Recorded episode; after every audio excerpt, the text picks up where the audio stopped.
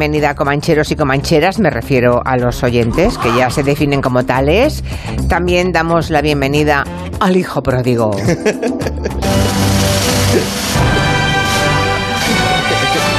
Miki Otero, que te fuiste hace un mes, criatura de mi vida, un Ya. mes que se fue a hacer las Alemanias. He crecido. No las Américas, las Alemanias. He crecido en un mes. Ay, qué mono te ha Eh, quedado Igual a lo ancho de comer No, no, tanta salchicha. Pero, Pero, te ha quedado mono el pelo, ¿eh? ¿Sí? Sí, llevas un pelo muy mono. Igual es el clima. que No, lo llevas como más, más largo, más sueltecito. Sí. Te veo mono. Son los ojos. ¿Sabes por qué? Porque como me he ido, claro, es- esa es la clave. Irte para que te echen un poquito de menos y entonces, Entonces ya va- hasta el pelo parece más bonito. Parece que hayas crecido. Hoy, ¿cómo, cómo me drogo pequeño, Como no?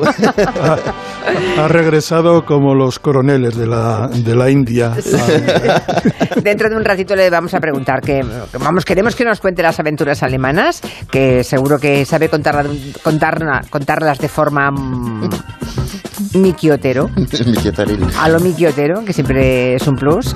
Y mientras saludo a Nuria Torreblanca, aquí presente. Hola, hola, hola. Ahora ya he sí. vuelto de Madrid, que estuve en Madrid la semana pasada y hoy ya estoy aquí. Sí, pero es una semana. No es lo mismo, ¿no? No, no es lo mismo. Tenemos a Máximo Pradera y a Santi Segurola también, ya les he escuchado. Muy buenas a los dos. Muy buenas. Yo Buenas. muy acomplejado porque todavía no me, ha puesto, no me he puesto las vacunas. ah, no, Y he yo visto sí. que tú sí, y Segurola sí. también. Hombre, yo me he y puesto... soy como un vejestorio desnortado. Ya, ya. Oye, Santi, ¿cuándo te pusiste la doble vacunación? El primer día hace tres semanas. Hace tres semanas. Vale, yo no, yo a mí me tocaba ayer. Me la puse ayer. ¿Y, y lo llevaste bien porque las dos? Soy mucho mayor que tú. Hombre, sí, ¿dónde vas a parar? Pero la de la gripa te la pones siempre, Julia. yo no, te sí. dan, te dan el- ah, la, ahora dices o Sí. Sí. La, la de la gripe te la sueles poner, Julia. Yo sí, hace muchos años que yo, me la pongo. yo también. Yo es que Sí. no me la he puesto nunca. Ah, y ahora pues te la sí. puedes poner a la vez. También te pueden dar un plazo de cuatro semanas si quieres, ¿eh? No, no, a mí me las han puesto las dos y a Quintanilla también. Una vacuna a plazos, ¿no? Ayer fuimos, ah, sí, ayer fuimos Quintanilla y yo, cada uno a su centro de salud correspondiente, y entonces en el brazo izquierdo nos han puesto la COVID y en el derecho la gripe. Y yo esta noche estaba a 38 de fiebre. Sí. que No me digas. Sí, sí, sí, sí. ¿No te habían hecho efecto las primeras? No, nunca. Yo creo que ha sido la de la gripe. Como son dos, nunca se, no, no- no sabré nunca cuál Seguro, fue. seguro que os dolerá un poco el brazo y Sí. nada más. Y lo que no, es el brazo. No podemos cantar el cara al sol bien, ya. Qué feo. O sea, intentamos levantar el brazo y no nos No sale. podrás pedir Nos duele taxi. mucho, no sí. podrás pedir taxi. Sí, bueno, estamos bien, estamos eh, vacunados y hemos sobrevivido al cohete chino. Bueno. ¿Os habéis enterado Sí, esta sí. mañana? Sí, sí, Y esta Iba, mañana- iba a caer en Cataluña, ¿no? Sí, sí. Y de repente, y de repente acaba en el Pacífico Sur. Es que esto no es serio. No, en serio. sí, es bueno, pero raro. habéis visto la trayectoria ¿no? que tenía el cohete. Sí, sí. Eh, Una trayectoria que pasaba justo por todo el norte de España y en particular en Cataluña, En donde Cataluña, estaba más roja la sí, sí. señal, ¿no? En el Camp Nou pensaba que aterrizaría. Ahora, es curioso... Ya para acabar con todo. No, es porque así nos pagaban la reforma, Santiago. Que es. Las compañías de seguros. ¿no? Ah, es curioso el cachondeo general. Yo he sido de lo primero que he leído esta mañana y ah, era todo un jajajujú, Ya, todo ya, era una risa. Y dice, pero que qué, qué gracia tiene que se te caiga un cohete chino. Pues que llevamos unos años ya que esto es un guion. Ya. Un Armagedón todo el rato. Pero era un ya cohete. está bien. Ya, ya. Bueno, Bueno. no era un meteorito. Pero podía llevar una cabeza nuclear. Por ejemplo. Bueno, ah, hoy nos hemos levantado surrealistas y Máximo Pradera lo ha, lo ha acabado de rematar porque dice, voy a poner canciones que lleven el lulda. El lulda, mm, la palabra lula, por Sí, que to- aquello todo el del triunfo de Lula. Sí, sí. Todo el mundo se empeña en que es calamar, pero no. Lula es el diminutivo de Luis Ignacio. No tiene nada que ver con calamar, aunque en portugués, efectivamente, calamar se dice Lula. Pero él se llama Luis, de nacimiento Luis Ignacio da Silva. Y entonces de pequeñito le llamaban eh, Lula como diminutivo. Y él le hizo gracia y ya se lo Tiene, incorporó al. al- tiene nombre de futbolista brasileño, que todos tienen ese tipo de nombres. Los delanteros, ¿no? Los delanteros los llaman por el nombre, un, Hombre. un apodo cariñoso y los defensas muchas Pero veces. hay uno, hay, un, hay uno un poco conocido que se llama Pelé. Sí, que por cierto el otro día leí, no sé si es verdad, porque ya como estamos rodeados de fake news, ya yo cuando leo ya no sé lo que es verdad y lo que no, como le pasa como me pasa como al resto de oyentes, supongo, que Donato había pedido un golpe de estado a, a Bolsonaro. ¿Lo Cierto, leíste? cierto. Sí, Eso no es un fake news. Eso no es un fake news. O sea, un tipo como Donato, o sea, ¿qué le pasa a los futbolistas Bueno, brasileños? no, hay de todo. Ne- eh. Ne- Por Neymar. ejemplo, Neymar también apoyó Sí, a clarísimamente a Bolsonaro, Maldini. pero en cambio Juninho mm, Pernambucano, uno de los grandes jugadores de los años 90, ahora actual director general deportivo del Olympique de Lyon, donde jugó muchos años, uno de los mejores lanzadores de tiros de, de tiros libres que yo he visto en mi vida, mandó un tuit tremendo contra Neymar y contra todos estos, diciendo que a ver qué pensaban de la vida, que a ver si no sabían de dónde procedían, de qué, de qué, de qué estrato y cómo habían sido tratados, y les recordaba, fue un ataque feroz. O sea que también entre los futbolistas hay, hay, hay- hay combate. Ya, yo entiendo a, a Donato, porque lo que le pedía es que cumpliera su programa electoral. Eh, eh, Jair Bolsonaro salió hace unos años diciendo que Brasil necesitaba una guerra civil. Dice que van a morir eh, 30.000 personas, pues que mueran. Esto se va a quedar muy limpio. Está, está en, en vídeo, vamos, yo lo he visto. Sí, sí, sí, sí. Tremendo lo de Donato. En fin, bueno, vamos a canciones. Con Lula, sí. Con La- Lula. La primera, la primera es del año 56. Capitol Records quiere competir con Elvis Presley, que está en una discográfica rival. Y de repente casi se inventa a Jim Vincent. Y Jim Vincent, la primera cosa que graba es este Viva por Lula, que ya estaba, ya, estaba pen- ya estaba pensando. Oye, qué, qué- qué tío, ¿eh? Es que miras el, el. Perdonad, vuelvo a Lula de verdad, no a la canción. Es que miras el artículo de Wikipedia y el tipo ha sacado, en el- cuando fue presidente, sacó de la pobreza 30 millones de personas. Es el poder de la izquierda cuando tiene, cuando tiene los mandos. Es increíble lo que hizo. ¿eh? Cuando puede. Cuando puede, sí, ent- entonces pudo. Bueno, bueno pues gran homenaje a, a Lula con este Viva por Lula, que es eh, Ji- Jim Vincent, que es el cantante este que daba el gallito. A ver. Bebop Lula, she's my baby. Bebop Lula, I don't mean my baby. Bebop She's my baby. Lula, I don't mean she's my baby. Es curioso porque si se manipulan correctamente las mentes, efectivamente se oye Lula. Hombre, Clarísimamente, ¿no? Es que se llama Viva por Lula la Sí, canción, sí, sí, sí. Eh, Dicen que estaba dedicado a la pequeña Lulú. Bueno, hay mi- miles de historias con, con esta, con esta canción. El caso es que estaba condenada a ser una cara B. El tipo había puesto en la cara una canción que se llamaba Woman Love y todas las radios escucharon la versión que tiene varios jadeos al principio, era bastante chicalíptica. Y dijeron, esto ni de coña. O sea, esto no lo radiamos, eh, invéntate otra cosa. Entonces lo que hicieron es poner la cara B, que era Viva por Lula, en la cara A.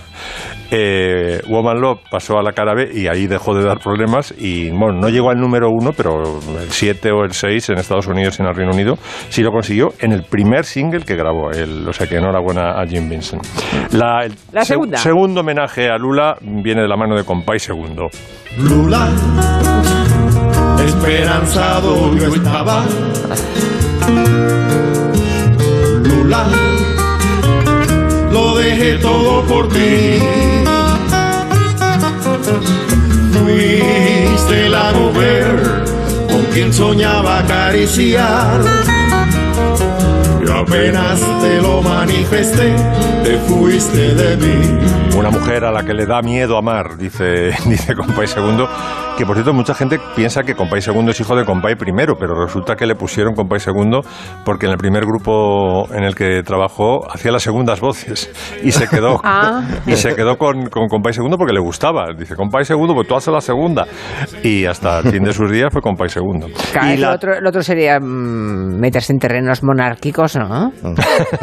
claro. Pero esto lo hacen algunos bares en Barcelona, cuando hay estas cadenas que eran muchos bares gallegos. Entonces ponían el, el Bierzo a tope, o, o- o Rías Baixas 6.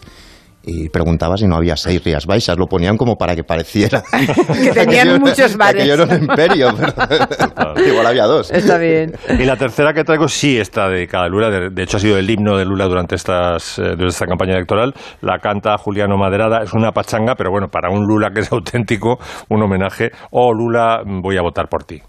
Ei, Lula, eu vou botar em tu. Ei, Lula, eu vou botar em tu. E esse Bolsonaro, ah, ah, ah. E esse Bolsonaro, ah, ah, ah. Ei, Lula, eu vou botar em tu. Ei, Lula, eu vou botar em tu. E esse Bolsonaro, ah, ah, ah. E esse Bolsonaro, ah, ah, ah. Ei, Lula, eu vou botar em tu. Ha sido generoso, ¿eh? Creo que no llega a pachanga todo. Bueno, no, y hemos casiotone puro, ¿no? Un poco To- el... to- total casiotones, sí. Sí, muy, muy baratito esto. Bueno, antes me decía un oyente que mm, la forma en que se ha despedido Gerard Piqué de, de los culés es como el anuncio de Navidad de la lotería. No sé si estarías de acuerdo, eh, Santi Segurola. Vaya notición, ¿eh? ¿Tú lo esperabas? Tan No. in- de forma tan, tan inminente. No, ayer sobre, sobre las 7 de la tarde, eh, vi, de repente me saltó una de estas alarmas y se retira se retira Piqué y pensé que era una broma, pensé, estamos en el Día de los Inocentes, y no, era verdad y hasta, punto, hasta cierto punto tiene sentido. Eh, digamos que eh, en un momento en el que el Barça ha decidido que la figura de, de Cruyff es prescindible en el equipo, porque lo es, primero porque ya no es el pique de toda la vida, segundo porque juega muy poco, tercero porque el club eh, gasta mucho dinero en piqué, en el contrato, ¿no? Y es un salario muy alto en un club que necesita salarios más bajos. Porque ahora le exime, claro, en el momento en que él se va, no, no Sí, cobra ni un céntimo bueno, a partir de, cobrará- de 1 de enero. cobrará, no sé ahora mismo cuáles son las condiciones del Mm. contrato, si le deben algo de, de lo anterior, o eso, eso ya no lo sé, pero desde luego es una descarga ¿no? en la nómina del, del Barça. Pero digamos que eso es lo menos importante.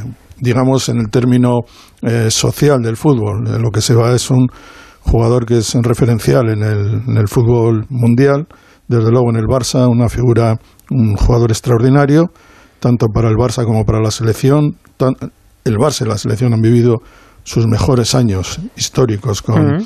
con Xavi, Iniesta, Piqué, Sergio Ramos, Casillas y compañía. Piqué es uno de ellos, ha estado en todas prácticamente.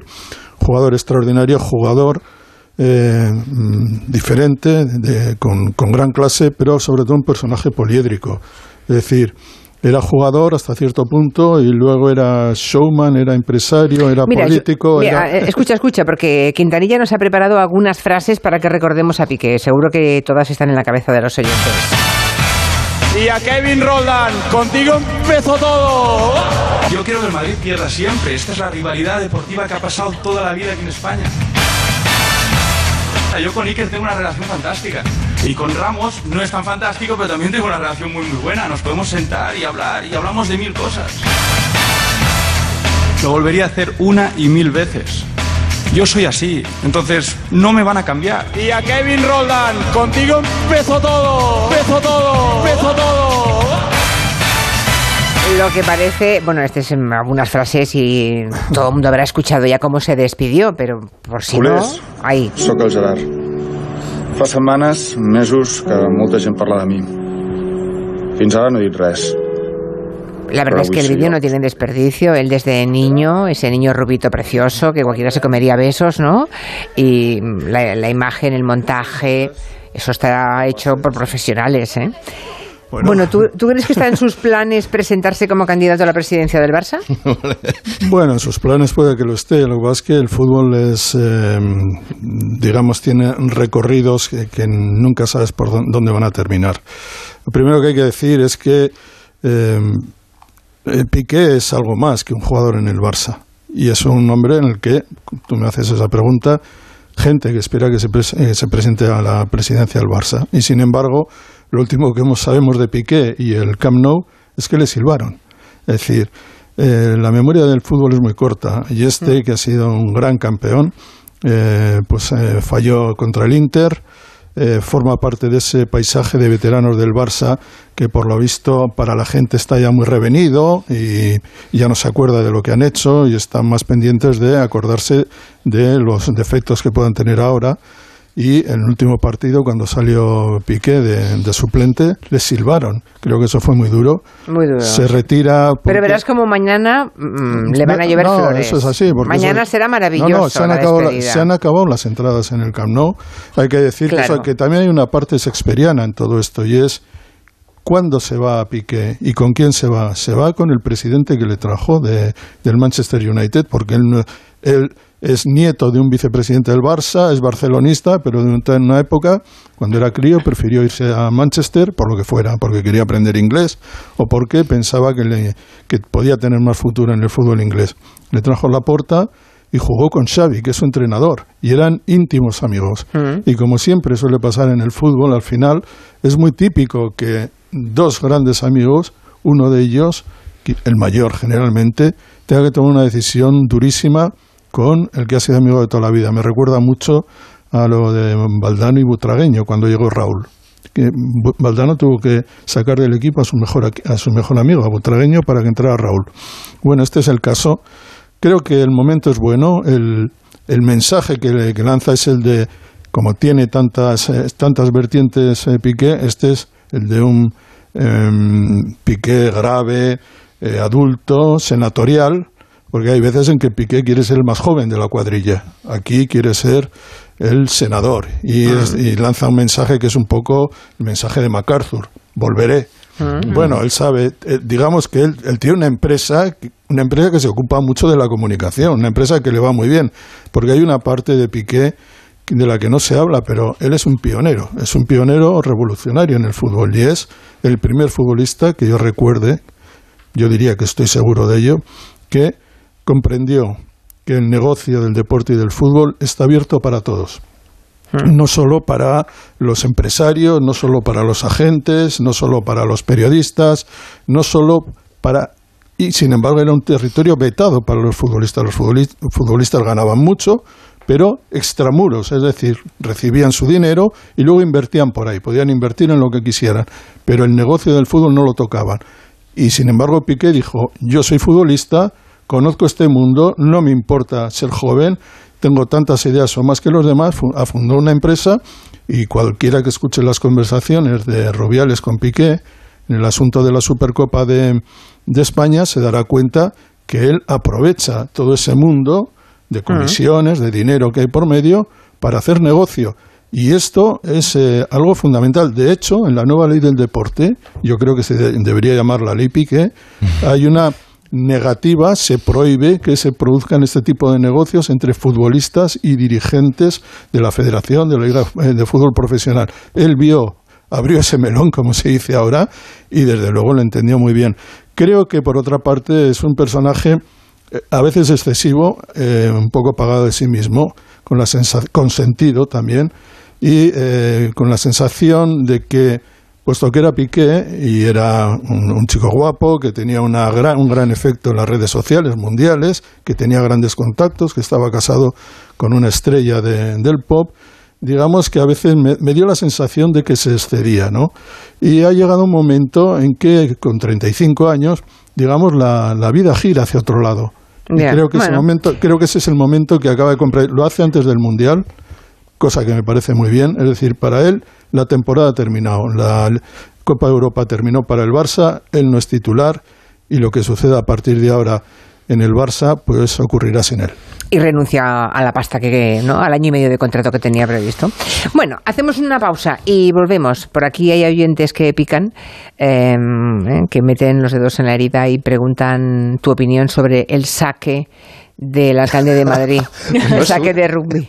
Pero es que saque que hace le revienta la cabeza. a Eh, sí, si alguien quiere decir algo, después de la... Os doy dos So- minutos. somos, somos prudentes dentro, dos minutos dentro, para dentro de lo que cabe. ¿eh? Vale, vale.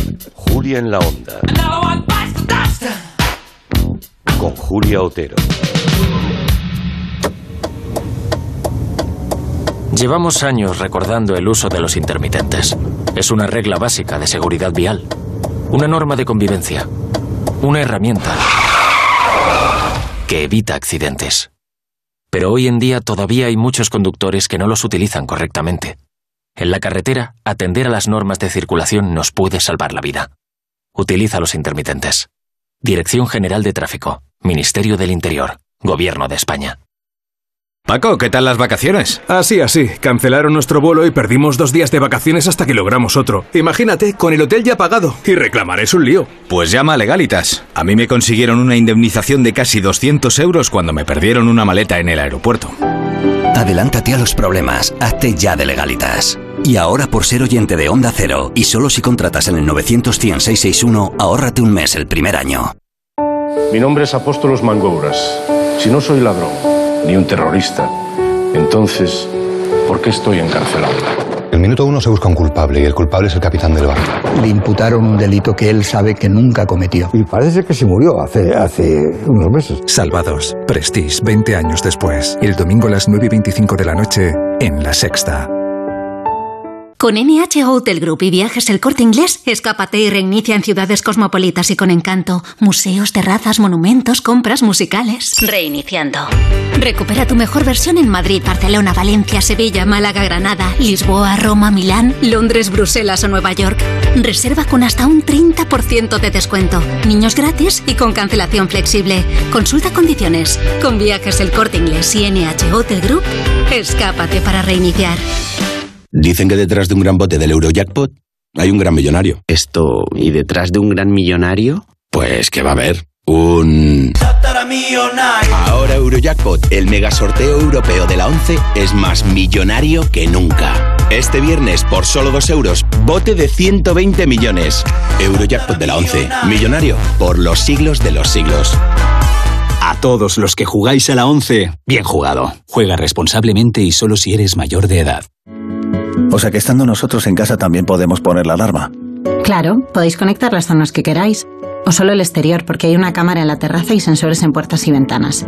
Y así si alguien intenta entrar lo podemos detectar antes.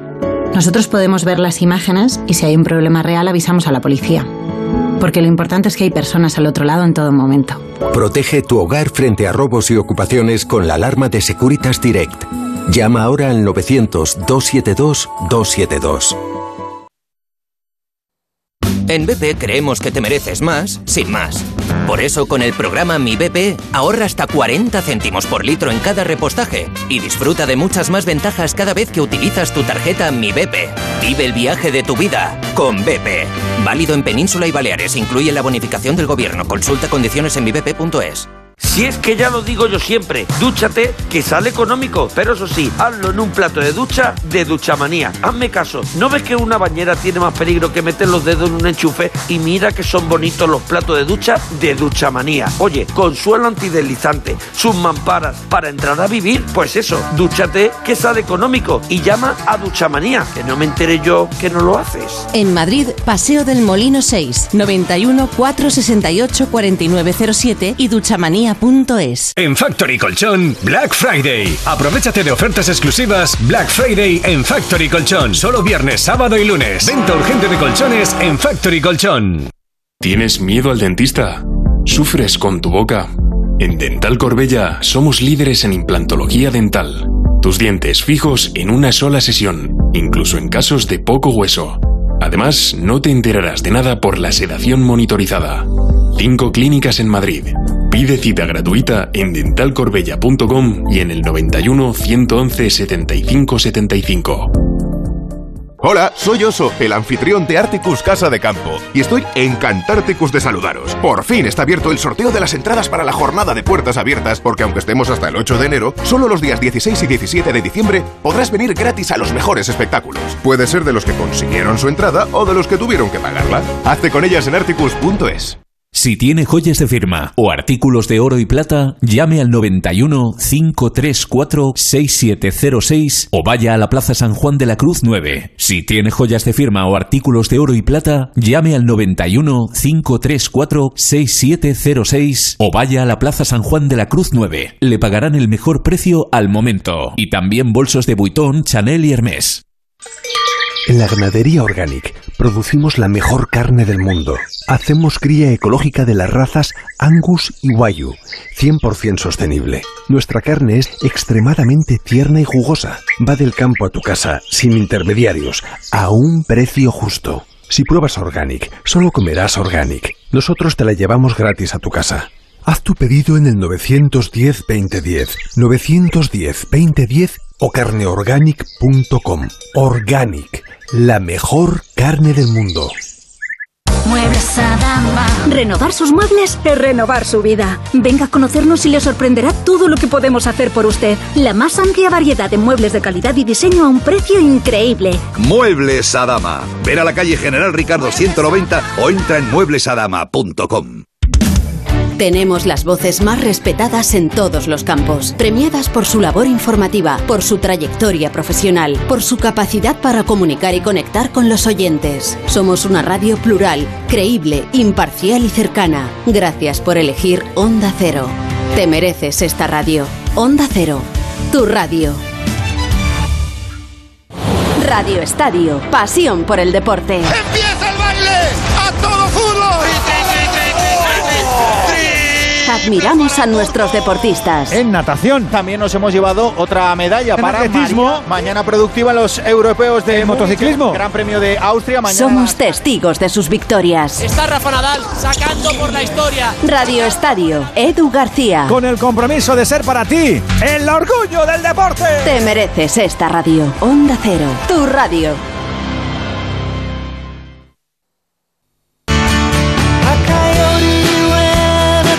Estamos en el territorio Comanche con Miki Otero, con Máximo Pradera, con Santi Segurola y con Nuria Torreblanca, que nos quiere hablar de todo lo que importa sucede en las canciones, que es una novela que ha escrito Fernando Navarro. ¿Qué sí, tal? y que edita ¿Te ha gustado de por lo que veo? calabaza, sí, claro que sí. Y además tengo otro aquí en la mesa que también ha disfrutado mucho de esta novela porque justo ayer la presentó en Barcelona con el autor, o sea que vamos a hacer el pack completo de las gracias.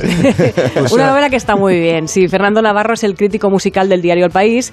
Esta es su segunda novela novela os preguntaréis de qué va. Bueno, pues es la novela de una vida entendida en canciones. Es, cuenta un poco la historia de una crisis vital que se supera gracias a la música, porque a muchos la música, el cine o la literatura siempre nos han salvado la vida, ¿no? Eso, eso es un poco la novela. Es un canto al rock and roll como filosofía vital. En todo lo que importa sucede en las canciones. El protagonista es, oh sorpresa, un crítico musical. Que dices, Fernando, ¿cuánto has puesto de ti en este de- del personaje? ¿Cuánto es realidad? ¿Cuánto es cosas que te han pasado? ¿Cuánto es ficción? Seguramente la mitad de cada cosa, porque siempre sucede eso, ¿no? Eh, este crítico de la novela atraviesa una crisis por donde hay, es- bueno, un poco nos cuenta la separación de la pareja, la separación del padre del hogar familiar, tener que separarse del hijo en determinados momentos y, y bueno, está, está muy bien porque es una manera de aterrizar en la madurez. Digamos que el personaje va creciendo, ¿no? Conforme vas leyendo la novela y, y va asumiendo la vida, ¿no? Porque de vez en cuando, cuando la vida te pega un meneo, tienes que adaptarte. Eso es lo que pasa. Habla también de lo huérfano que te deja la pérdida de un padre, de una madre, o también la pérdida de alguno de los artistas de tu vida. Cómo se gestiona la pérdida de los referentes musicales, por Up in the ejemplo. morning, out on the job.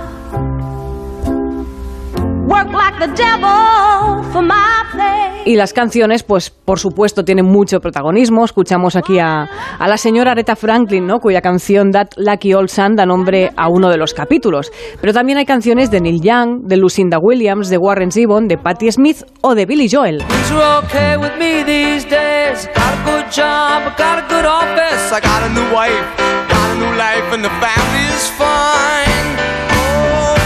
Qué buena esta canción. Sí. Escenas de un restaurante italiano, que es como una historia de siete minutos, dura la canción, en tres actos contada. Es una canción fantástica. Que por cierto, han Hombre, anunciado. como el American Pie casi. Pues casi, casi, ¿eh? Cada un minutito menos solo. Casi, casi, casi. Esta han anunciado, por cierto, hablando de Billy Joel, concierto conjunto Billy Joel y Stevie Nicks en el año 2023 en Texas. Ahí lo dejo por si os queréis pasar. Sí, sí, Pensé va- que ibas a decir en Bilbao, no sé, ojalá, algo más ojalá, cercano. pero- ojalá. Y os comento algunas frases clave para entender la esencia de la novela. Dice, siempre hay un motivo para que una canción te atrape. Nadie elige las canciones que le atrapan. Ellas nos escogen a nosotros y siempre tienen un motivo. Todo lo auténticamente bueno tiene que durar lo que dura una canción y lo demás es adaptarse. Una canción es la lupa con la que analizar tu dolor o si el mundo te aplasta, devuélvele el golpe con música. Está muy bien, Sí. que no es solo como... Es también un ensayo de la importancia de las canciones, pero es una, crisis, es una novela sobre la crisis de la mediana edad, de los 40. Ya, ya, ya. Sobre el hecho de, de temer no ser un buen padre porque has tenido un padre ausente, de la enfermedad, de, de- de verte en la primera línea de trinchera cuando ya no están tus padres. Y a mí me gusta mucho cómo arranca la novela, porque es un padre que lleva divorciado, recién divorciado, que lleva a su hijo al colegio y justo se da cuenta de que no ha metido el bocadillo en la mochila. Sí. Hostia, no ha metido el bocadillo. Esto acaba con el padre comprando un bocadillo de 93,60 euros. No está mal. ¿Por qué? Porque quiere el mejor salchichón y vida para su hijo, sí, probablemente como todos, pero es más bien porque frena, aparca mal en el súper, entra a comprar salchichón tal y cuando sale tiene una multa de 90 euros. Así que el bocadillo le cuesta casi 94 euros y ahí él piensa en su exmujer, ahí él piensa en su madre, en el padre que no le compró el bocadillo y pone una canción en el coche. Yo creo que ahí, aquí, en ese arranque está gran parte de la novela. Está toda la novela ahí. Y además yo creo que estaría bien preguntar a los oyentes si hay alguna canción que podría definir su vida o alguna canción Una que les haya canción. elegido. Bueno, bueno, si se animan, 638-442-081. A ver, Miki Otero, cuéntanos algo de Alemania. A ver, es que mm, tenemos ganas de que nos cuentes cómo fue, porque estuviste allí 15 días largos. Bueno, fui yendo como eh, viajes de cuatro, cinco días todos los, todas las semanas de octubre. Así que vamos, que tengo cara O sea, de que no has, salchicha. o sea, que no has metido el bocadillo de tus hijos en la mochila en el No, cole. no, no, Y te estarás tengo- preguntando qué tal padre eres. Pero he comprado muchísimos regalos en el aeropuerto. Ah, Yo creo que estoy, bueno. estoy en una fase de mi vida que estoy manteniendo las tiendas de duty free, de peluches y de aviones, lo baratas de que son. juguetes. Baratísimas, sobre todo en Suiza, eh, que es el último Y viaje. qué que he buena música has elegido. Ahí está sonando Noi, que da esta cosa como cinemática de viajar, es un grupo alemán. Y, y la qué te cuestión es, encontraste? bueno, lo primero que me sentí un poco, Nuria bromeaba siempre con Venta Alemania Pepe, me enviaba mensajes, me sentí un poco así porque las dimensiones son diferentes de la industria editorial ahí y por tanto te sientes como torpe, todo tiene una cifra más en general. Ya, De- un número más, to- ya. Todo, todo Vale. siempre es un número más, un número más. Y, y recordaba mucho en mi torpeza la peli de la que me hablaba Nuria, que es Venta Alemania Pepe. No se puede comparar. Aparte del vino y el chorizo, aquello es otro mundo. Si le llaman el milagro alemán, es como Lourdes, pero mecanizado. No desbarres, Angelino. Pero si es que se queda un atontado. Cuando no tienen nada que inventar, tienen una máquina que se aprieta un botón y la máquina inventa lo que tenían que inventar ellos. Eh. Oye, que lo he visto yo, vamos. Madre que tío. Si no tenéis más que leer el ABC. Vamos a ver, ¿qué vale una peseta? Una peseta. ¿Qué vale un marco? 20 pesetas. Pues esa trampa la han inventado ellos. la Yo me sentí un poco como, como José Sacristán y, y Alfredo Landa. Qué grande José Sacristán. Ahí, claramente. Y me recordaba esta escena, me recordaba a algún- Yo he tirado de historietas en las presentaciones que les hacían gracia. Y una de ellas me recuerda a esta escena, porque yo recordaba una, una leyenda que había en mi aldea que me explicaba mi abuelo de la primera radio que llegó a la aldea. Y la trajo un emigrante de Alemania. Y entonces llegó con la radio, con la primera radio que entró Sí. en el pueblo, la puso en el salón, todo el pueblo se, se agavilló, se arremolinó alrededor de la, de la radio y antes de encenderla, muy solemnemente, el tipo dijo, bueno, os tengo que avisar de que esta radio habla raro. Y entonces encendió la, encendió la radio y hablaba en un perfecto español eh, normativo, bueno. pero él pensaba que hablaba en alemán, porque Claro. la última vez que la había encendido, la había encendido en alemán. Claro. Y, y esta es una de las, de las, como de las anécdotas que les explicaba allí, porque claro, yo tenía tres años antes de la peli de Vente Alemania Pepe, vino el responsable de política migratoria de Alemania, hizo aquí campaña y 70.000 españoles fueron en los dos años siguientes, o sea, entre el 68 y el 70, que se sumaban a 115.000, o sea, es una comunidad muy, Muy grande, grande, y entre ellos fueron mis tíos. Muchos eh, gallegos, ¿eh? Muchísimos. mis Tengo tíos- unos primos también. claro, mis Sí. tíos, por ejemplo, fueron a- al lado de Stuttgart, trabajaron allí un tiempo y con el dinero eh, montaron un bar en Galicia, en Mondoñedo, eh, en el que se inspira muchísimo el bar de mi novela. Y yo les explicaba esto, evidentemente, pues también les, les gustaba mucho. Pero había un montón de choques culturales y de clichés no satisfechos. Uno de ellos tiene que ver con los trenes.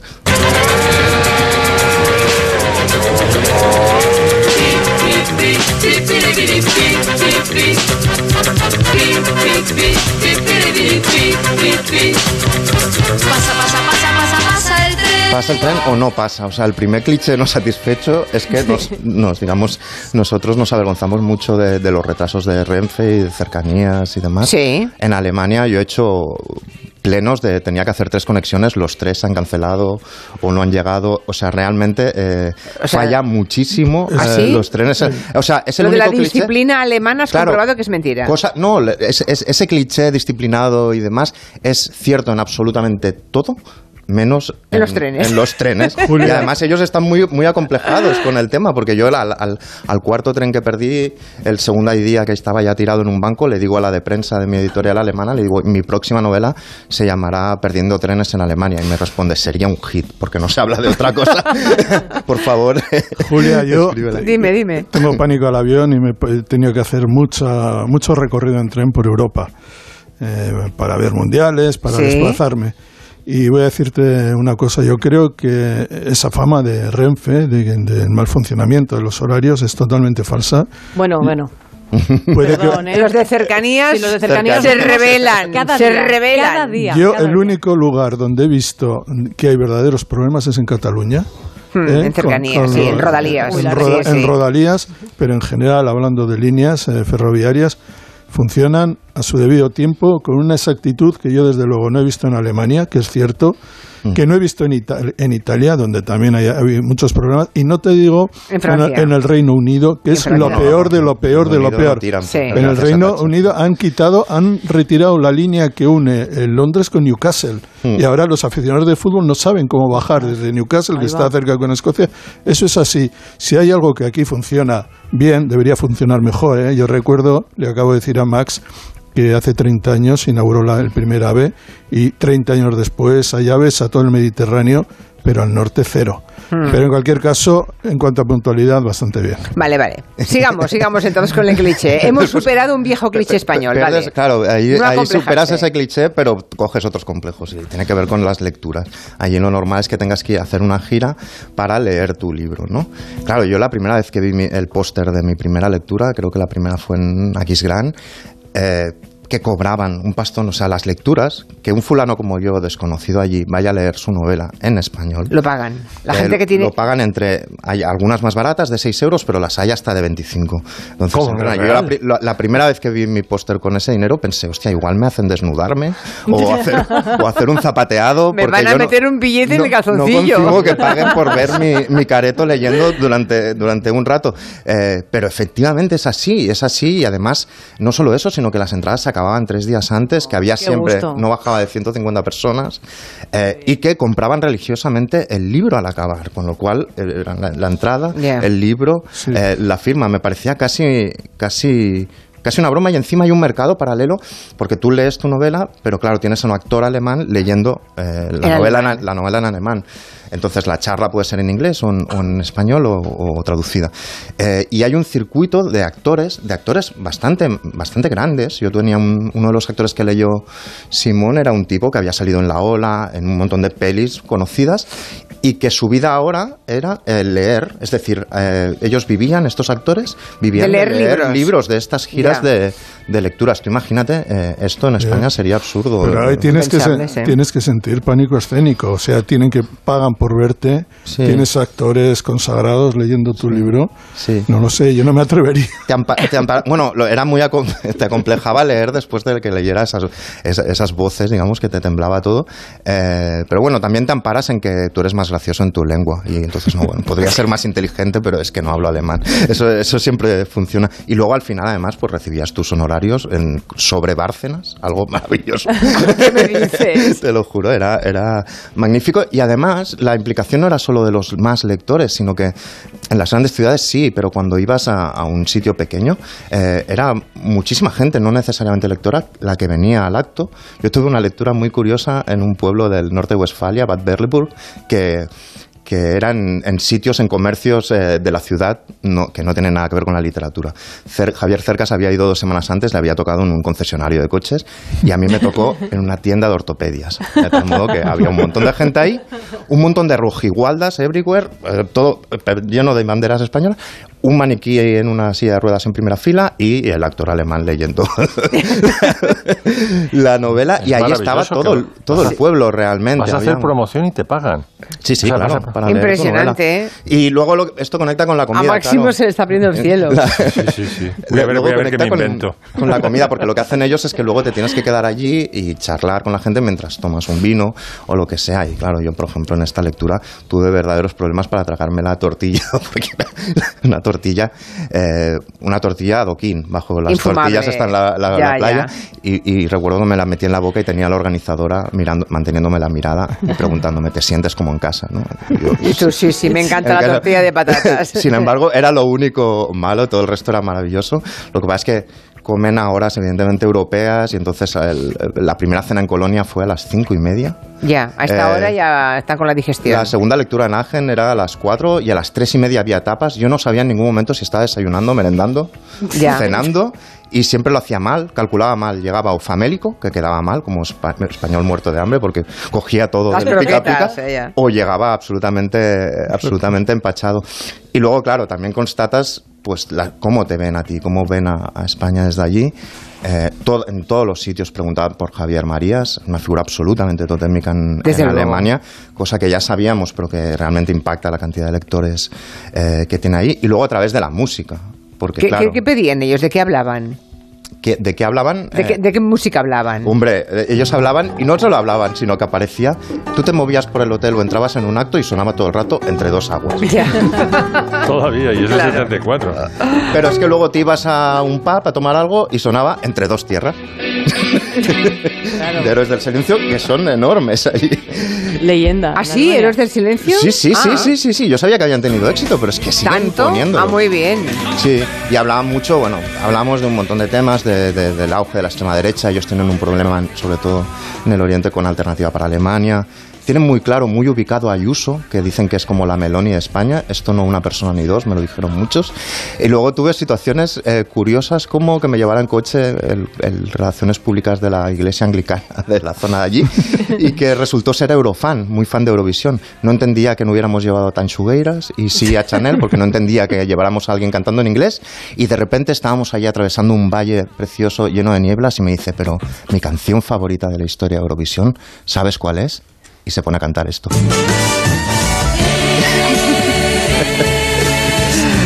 Lo entiendo perfectamente. Así que muy curioso todo, con momentos Lost in Translation, de que tú dices algo y en alemán te traducen tres minutos más o dos minutos menos y dices, ¿qué les he Es dicho? inquietante, ¿no? Es Exactamente. inquietante, o te ya. vas a registrar en un hotel y te llaman Mikui, porque ellos leen Mikui. Y piensan, Mikui, de- Otero. Y tú piensas, ¿de verdad las librerías están leyendo Mikui? O sea, que yo os animo a que me llaméis Mikui. Interesante. Bueno, ya nos contarás cómo van las ventas, ¿eh? Que esto imagino que en unos meses tendrás más información, Sí, ¿no? cuanto más vas, mejor van, porque Claro. lo, tienen, lo Ah. tienen montado así. Claro, pues venga, pues hala. Para Alemania, Pepe. Bueno, Máximo Pradera, que nos quedan solamente seis minutos antes de acabar esta hora. Y nos quieres hablar de, de Revolver, el álbum de los Beatles, que se ha vuelto a reeditar, ¿no? Sí, se ha, re- se, ha, se ha sacado la Special Edition, igual que se sacó de, de otros discos, de Abbey Road, de Sgt. Pepper, y estaba es un disco pre-Sgt. Pepper, el último disco antes del Sgt. Pepper. Algunos dicen que Revolver es el mejor disco de los Beatles, a, desde luego a Seguro le encanta. No sé, no, Sí, pero con diferencia más. con diferencias, sí. Eh, la verdad es que tiene canciones muy potentes, por ejemplo, Lennon Rigby, Taxman y tal.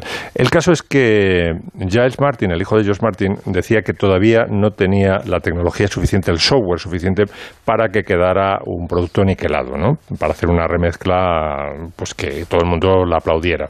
Y entonces Peter Jackson, que es el que ha hecho el documental de, de Get Back, ha dicho, no te preocupes porque yo estoy desarrollando un software que te va a permitir eh, hacer la, la mezcla que tú quieres. Entonces, la metáfora que utiliza eh, Giles Martin para describir lo que le ha entregado Peter Jackson dice, es como si tú le entregas a Peter Jackson, dice, yo no sé cómo lo ha hecho, pero es como si le entregaras un, un pastel y él te devuelve eh, harina, te devuelve azúcar, te devuelve leche, o sea, te devuelve todos los ingredientes perfectamente separados. O sea, una guitarra eléctrica está completamente aislada del resto de los instrumentos y en cambio la mezcla del 66 estaba todo apelotonado, ¿no? Es muy difícil separar eso y ha quedado limpio, limperno. Pero ¿cómo se puede hacer?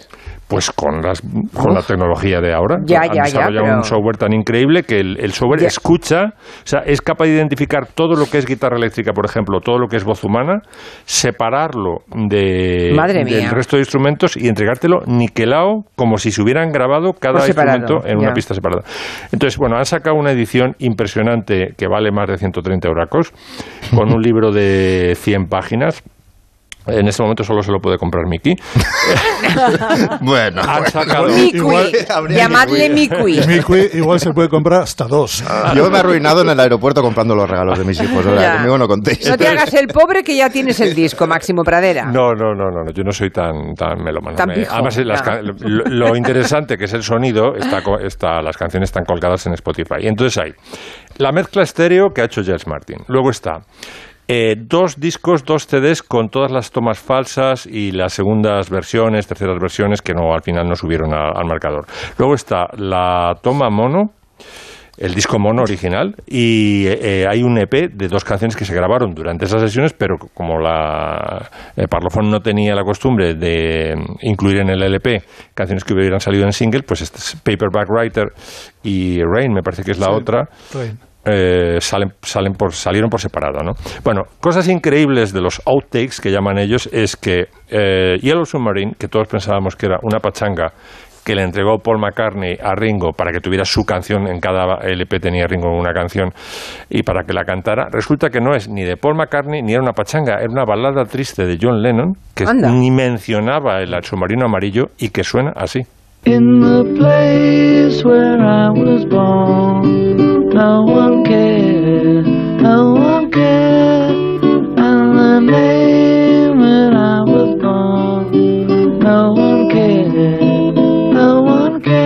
¿Y cómo se convirtió en lo que se convirtió? Pues porque estaba ahí Paul McCartney. Paul McCartney ya has visto que es como un alfarero. O sea, le das un trozo de barro, salía en, el, en, el, eh, documental de Get Back, le das un trozo de barro y te hace una, una vasija en un minuto y medio. Sí, es brutal lo de McCartney. Le cogió el tema a, a, John y dijo, trae, trae para acá. Y entonces eh, cambió el tempo. Has visto que eso está en tempo ternario, un, dos, tres, y lo cambió a tempo binario y ya metieron el submarino y mm. bueno, y eh, hicieron la película aquella maravillosa que yo creo que es la mejor película que han hecho los Beatles, la, la dibujos animados. Night también está ahí, ¿eh? Que noche la... Curioso, ¿qué más? ¿Qué más? Bueno, por ejemplo, en la Stereo Mix lo que ha conseguido Giles Martin es que todos los instrumentos se oigan, eh, por ejemplo, en Paperback Writer, se oigan perfectamente, incluido que vamos a escuchar la canción tal cual y luego la voz aislada, que esto lo, lo, traigo yo con mi software de andar por casa. Pero se escucha, por ejemplo, el juego que hacen los Beatles mientras hacían, eh, cantaban Paper Writer. Hay unos Beatles que hacen ya que, que es un homenaje a John Lennon porque es hermano John ¿Y por qué? Porque eh, John Lennon había publicado dos libros ya en, en, edición paperback, que era una broma de Paul McCartney a su amigo John. Paperback Writer.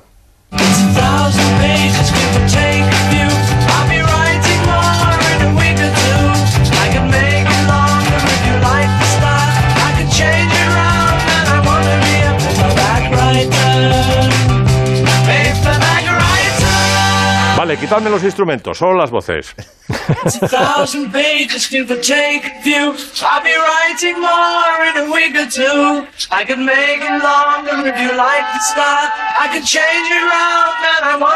Se oye perfectamente, ¿verdad? Sí, sí. Y luego el último corte que traigo es muy gracioso porque le pregunta, eh, George Martin hizo los arreglos de cuerda de Eleanor Rigby, que son maravillosos, copiando eh, la banda sonora de Psicosis de Bernard Herrmann. Y entonces en un momento dado le pregunta, dice, oye, ¿cómo prefieres los golpes de cuerda? ¿En estacato o en vibrato? Y dice Paul McCartney, la verdad es que no tengo ni puta idea. Uh, listen to this, Paul. This is without vibrato on the, on the, um, on the rhythm bit, you know? Three, four, G, B.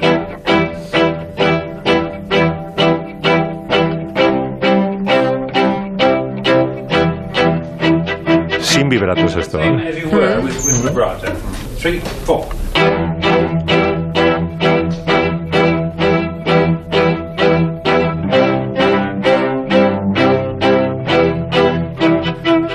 De Paul McCartney? Can you tell any difference? Um, not much. Not much. O sea, no tengo ni pajolera idea de lo que me estás hablando, querido George Martin. No, pero sí se nota. ¿eh? Si lo escuchas varias veces se nota. Y se quedan con la versión en estacato, porque tenían que, tenían que imitar las puñaladas de Bernard Herrmann en la banda sonora de Psicosis, que es a lo que hace homenaje el arreglo de cuerda de Lennon Rigby. Bueno, pues nada, eh, dejamos que se vaya Máximo Pradera y Santi Segurola. No dejo que se vaya Miki Otero. Hombre, un, mes sin pisar este estudio, ahora te quedas. ahora te quedas un ratito antes de volverte a Alemania. Ah, hasta la semana que viene, muchachos. Hasta el viernes. Chao. chao. Enseguida empezamos el segundo turno del Comanche. Ahora noticias. Son las 6 de la tarde, las 5 en Canarias.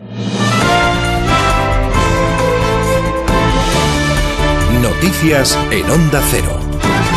Buenas tardes. Primera parada en Portugal. Continúa la comparecencia conjunta de Pedro Sánchez y el primer ministro portugués Antonio Costa después de esa trigésimo tercera cumbre bilateral que se celebra en Viana do Castelo. En su intervención, el jefe del Ejecutivo español ha señalado que los dos países, España y Portugal, están jugando un papel clave para la gestión de la crisis energética en Europa. Estamos ahora en el turno de preguntas y ha habido ya referencias a algunas cuestiones domésticas. Ignacio Jarello, buenas tardes.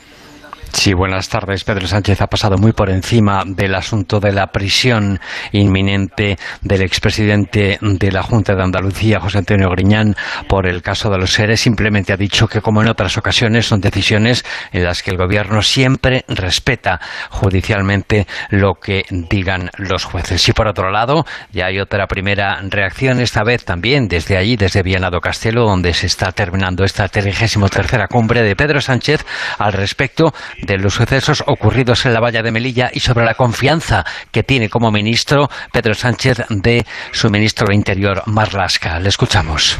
Yo, en todo caso, eh, con independencia de que evidentemente está en su eh, papel y en su, eh, digamos, prerrogativa lo que plantee el defensor del pueblo, el ministro del Interior tiene toda mi confianza.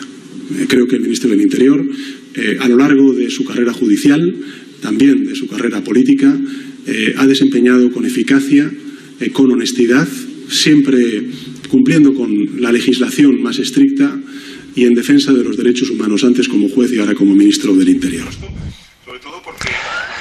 Palabras de Pedro Sánchez, que continúa en su rueda de prensa. Que no se traslade a, los clientes de, los distintos, de las distintas entidades financieras que puedan estar afectadas por, por este impuesto. Sonido directo de eh, esa cumbre con referencias del presidente del gobierno de Pedro Sánchez a ese impuesto a la banca. Nos situamos ahora en Cataluña, donde un tren se ha quedado parado en el túnel que une Barcelona y Girona por falta de electricidad. Los pasajeros están siendo evacuados. Onda cero en Barcelona, Monsevals. Una veintena de pasajeros de un tren de la línea R3 de cercanías han quedado atrapados en un túnel después de que el convoy en el que viajaban se haya parado por una avería en el sistema de alimentación eléctrica en el tramo entre las localidades de Manlleu y Ripoll. Renfe ha informado que ha solicitado ayuda al cuerpo de los bomberos de la Generalitat para evacuar a los afectados y que el cuerpo de emergencias ya se ha desplazado hasta la zona. En paralelo, la circulación de trenes está interrumpida en este tramo y la compañía ferroviaria ha establecido un servicio alternativo por carretera entre estas dos localidades. En Estados Unidos, recta final de la campaña para las elecciones legislativas que se celebran la semana que viene con los republicanos como favoritos. En esos resultados positivos confían apoyarse Donald Trump, que hoy ha anunciado que probablemente va a presentarse a un segundo mandato. Corresponsal Agustín Alcalá ya no aguanta más y como está seguro de que los republicanos arrasarán, gracias a él, presume, en las elecciones de mitad de mandato del próximo martes, Donald Trump ya no esconde lo que todo el mundo sabía desde que salió de la Casa Blanca, que se presentará de nuevo a los comicios presidenciales, como insinuó anoche en Iowa. Y ahora, para que nuestro país sea exitoso, seguro y glorioso, lo haré probable, probable, probablemente de nuevo. Alguno de sus asesores ya ha filtrado la fecha del día 14 de este mes para proclamar que es candidato a las elecciones presidenciales del 2024. Un anuncio que incluirá una presentación multitudinaria al lado de su familia y luego varios mítines ante sus más fieles partidarios. Y el buen dato de empleo en Estados Unidos ha sido uno de los factores que han impulsado las bolsas que han cerrado en verde la sesión de hoy. El IBEX 35 sube casi un punto, asciende, se asienta en los 7.942 puntos. Carmen Sabido. Cierran la semana las bolsas europeas con ganancias, en particular Alemania, París y Milán. Se anotan más de más del 2,5 y es la española una de las más rezagadas. Ha sumado casi un punto y coloca el por encima de los 7.900 a esta hora. Wall Street cotiza en verde tres décimas a pesar de la fortaleza del mercado laboral. En octubre se han creado 261.000 nuevos puestos de trabajo. En el IBEX, espectacular subida de Arcelor, más del 6,5% y Acerinox, que suma un 5%. En rojo, gran desplome de Robi, cae más del 13% tras anunciar malos resultados y mal comportamiento también de Bankinter y CaixaBank. Además, es noticia que el gobierno de Portugal obligará por ley a los bancos a renegociar las hipotecas de las familias más endeudadas. Y la pregunta que les hacemos en nuestra página web ondacero.es. ¿Cree que los ciudadanos terminarán pagando el impuesto a la banca que planea el gobierno? Pues cree que sí, una gran mayoría. El 93% de quienes ha participado opina que no será así, el 7% restante. Y el deporte con David Camps. Girona Athletic de Bilbao es el encuentro que abre la decimotercera jornada de Liga en Primera División, en la que el protagonista será el central del Barcelona, Gerard Piqué, quien mañana jugará ante el Almería su último partido como futbolista profesional, el técnico del Barça, Xavi me quedo con esto, ¿no? Con la sensación de que, de que siempre ha tirado del carro, que nos ha ayudado, cuando ha jugado ha estado eh, muy, muy bien, siempre implicadísimo con el, con el grupo y con el equipo y es un ganador, lo ha sido siempre. Es competitivo, es ganador y lo seguirá siendo allá donde vaya. En la sexta jornada de la Euroliga de baloncesto, el Barcelona recibe al Fenerbahce, mientras que el Valencia juega en Atenas ante el Olympiacos y en el Masters 1000 de París de tenis, en los cuartos de final, el español Carlos Alcaraz se ha retirado con problemas en el costado en el partido ante el danés Rune, después de perder el primer set y cuando jugaba el tiebreak del segundo. Volvemos con más noticias a las 7 de la tarde, las 6 en Canarias, en La Brújula con Rafa La Torre. Como el perro y el gato. Amor por los animales. Que sigamos intentando dentro de las posibilidades ayudar a los animales que tienen que vivir en su entorno, del que parten. Dejemos la vida salvaje tranquila. El mundo animal y sus curiosidades. La foca no tiene ni orejas ni bigotes largos. No, y el león sí. El león marino sí. Pues son principalmente vegetarianos, aunque también hay veces que les da por comernos insectos y pequeñas presas. Como el perro y el gato. Con Carlos Rodríguez.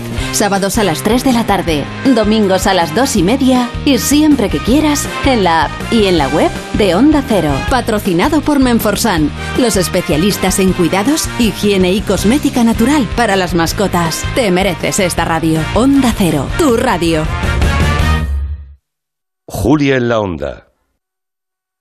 ¿Cómo puedo ahorrar en luz? ¿Y en gas? ¿Sale a cuenta poner placas solares? Presentamos preguntas frecuentes sobre energía, un contenido de Naturgy en el que Samantha Villar entrevista a expertos independientes en busca de respuestas claras sobre energía, porque para ayudarte a decidir mejor tenemos que explicarnos mejor. Encuéntralo en el canal de YouTube de Naturgy.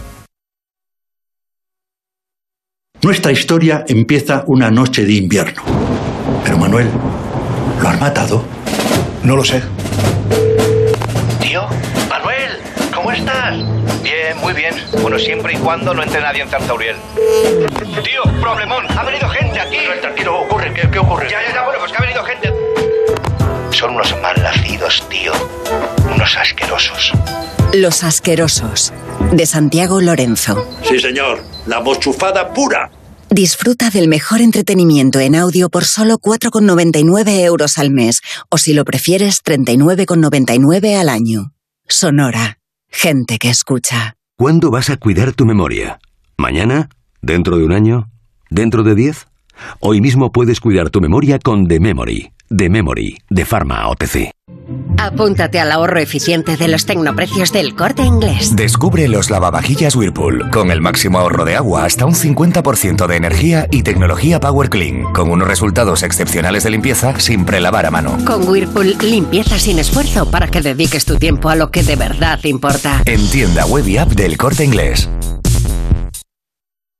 Arranca la gran batalla. Llegan los asesores. ¡Ah, qué bonito! ¡Ay, madre mía! Líder y lo más visto de la noche del viernes. ¡Esto es increíble! ¡Qué alegría! La voz. Hoy a las 10 de la noche, la gran batalla en Antena 3. La tele abierta. Ya disponible en A3 Player Premium. Protege tu hogar con la alarma de Movistar Prosegur que en caso de incidente te avisen en menos de 29 segundos y llaman por ti a la policía. Y en caso de emergencia podrás contar con el servicio del vigilante Acuda. Consíguela por 9,90 euros al mes durante cuatro meses contratándola hasta el 15 de noviembre. Infórmate en tiendas Movistar o en el 900 200 730. ¡Ay, Pinzón! ¿Recuerdas lo de América? Mm, ya no se hacen descubrimientos así. Colón, espabila y descubre un nuevo servicio. Hazte un renting con Rentic y estrena un Samsung Galaxy S22 Ultra por 67 euros al mes, con seguro incluido y cambias cuando quieras. ¿Dónde? En Rentic.com, tiendas autorizadas y en Phone House, porque comprar un móvil ya es historia. Honda Cero Madrid, 98.0. Miras el móvil. ¿Alguien te ha dado me gusta? ¿No le conoces? ¿Cómo ha llegado a ti? Y ahora una solicitud de mensaje. ¿Qué quiere? La captación de mujeres por redes sociales es una realidad que empieza con un like. Ayúdanos a erradicarla. Denuncia. Pacto de Estado contra la Violencia de Género. Comunidad de Madrid.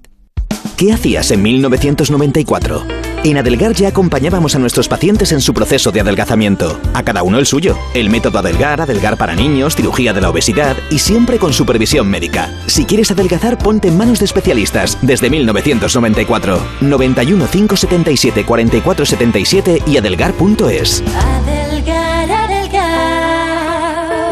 ¿Quieres un 20% de descuento adicional para tus compras en las Rozas Village? Del 22 de octubre al 9 de noviembre, disfruta de la venta privada en las boutiques del Village y también en Virtual Shopping para comprar desde la comodidad de tu hogar. Recuerda unirte a membership en larrozasvillage.com para recibir tu invitación. Vive el mejor plan de shopping en Madrid. Visita Corral Cervantes, situado en Madrid Río. Solo en pareja o con crío, siglo de oro como antes. Compra tu entrada en web Corral Cervantes. Y mejor que te adelantes, tiene oferta anticipada. El perro del hortelano. En Decorman sabemos la importancia que tiene vivir en un entorno único, por eso nos adaptamos al perfil de cada cliente, de cada familia, de cada hogar. Confía la reforma de tu vivienda a Decorman, máxima precisión en los plazos de entrega y penalización económica por demora. Decorman, líderes en proyectos y reformas, 91 609 3370 o decorman.es. La pareja que más triunfa en las madrugadas. Lady Gemma Ruiz, buenas noches. Muy buenas noches, José Luis Salas. ¿Todo listo? Todo. Actualidad, entretenimiento y compañía. Lo que toca ya es ir abriendo el kiosco de prensa. Vas a jugar al Comecocos con Gemma Ruiz. Vamos con ello. Esta es la radio para la España de trasnocha. No son horas. José Luis Salas y Gema Ruiz. De lunes a miércoles a la una y media. Los jueves a las tres. Y siempre que quieras. En la web y en la app de Onda Cero. Te mereces esta radio. Onda Cero. Tu radio. Sonora, historias originales en audio para quienes aman el entretenimiento. Ansiolíticos, antidepresivos y sido los medicamentos estrella los que más hemos comprado. En 2020 se vendieron más de 103 millones de envases. Cada día hay 92 personas de cada mil que se toma un tranquilizante, un ansiolítico o un antidepresivo para aguantar este ritmo. Eso, en cifras redondas, son casi 5 millones de españoles. Empastillados. Descarga la aplicación de Sonora en tu móvil y disfruta de grandes producciones en audio por solo 4,99 al mes. Tienes 15 días de suscripción gratis. Sonora, películas, series y documentales para la gente que escucha. Onda Cero Madrid 98.0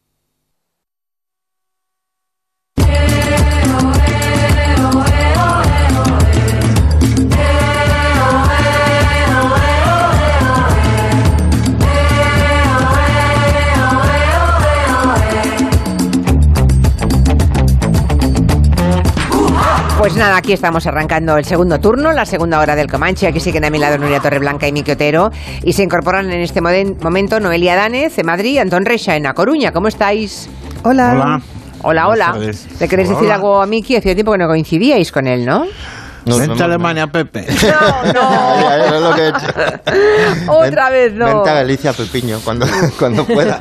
Bueno, cuando le hemos pedido a Miki Otero que se quedase un ratito más aquí, eh, hoy es él el que cabalga entre la primera y la segunda hora, ah, ha dicho, vale, pues si me quedo, va y os hablo de Lurid. Bueno, los Y bueno, yo me resigno. Perfect Day. Perfect Day. Mira, Claro. mira cómo empieza esta canción. Just a perfect day. Drink sangria. Una canción para hablar de un día perfecto y sin embargo es así de melancólica, Mm. de triste, que a mí es algo que me encanta. Me gustan mucho las canciones muy baila- bailables con letras tristes y las canciones aparentemente con letras alegres que sin embargo suenan así de melancólicas. Y hablo de esta canción porque, porque es una canción del 72, cumple ahora 50 años, como todo el disco Transformer, que el, el disco entero está muy bien, tiene Satellite of Love, Walk on the Wild Side, o tiene Vicious, tiene muchas canciones buenas, Tal. pero esta es una de las más... No puedo seguir hablando si, si viene el estribillo, a ver. A ver.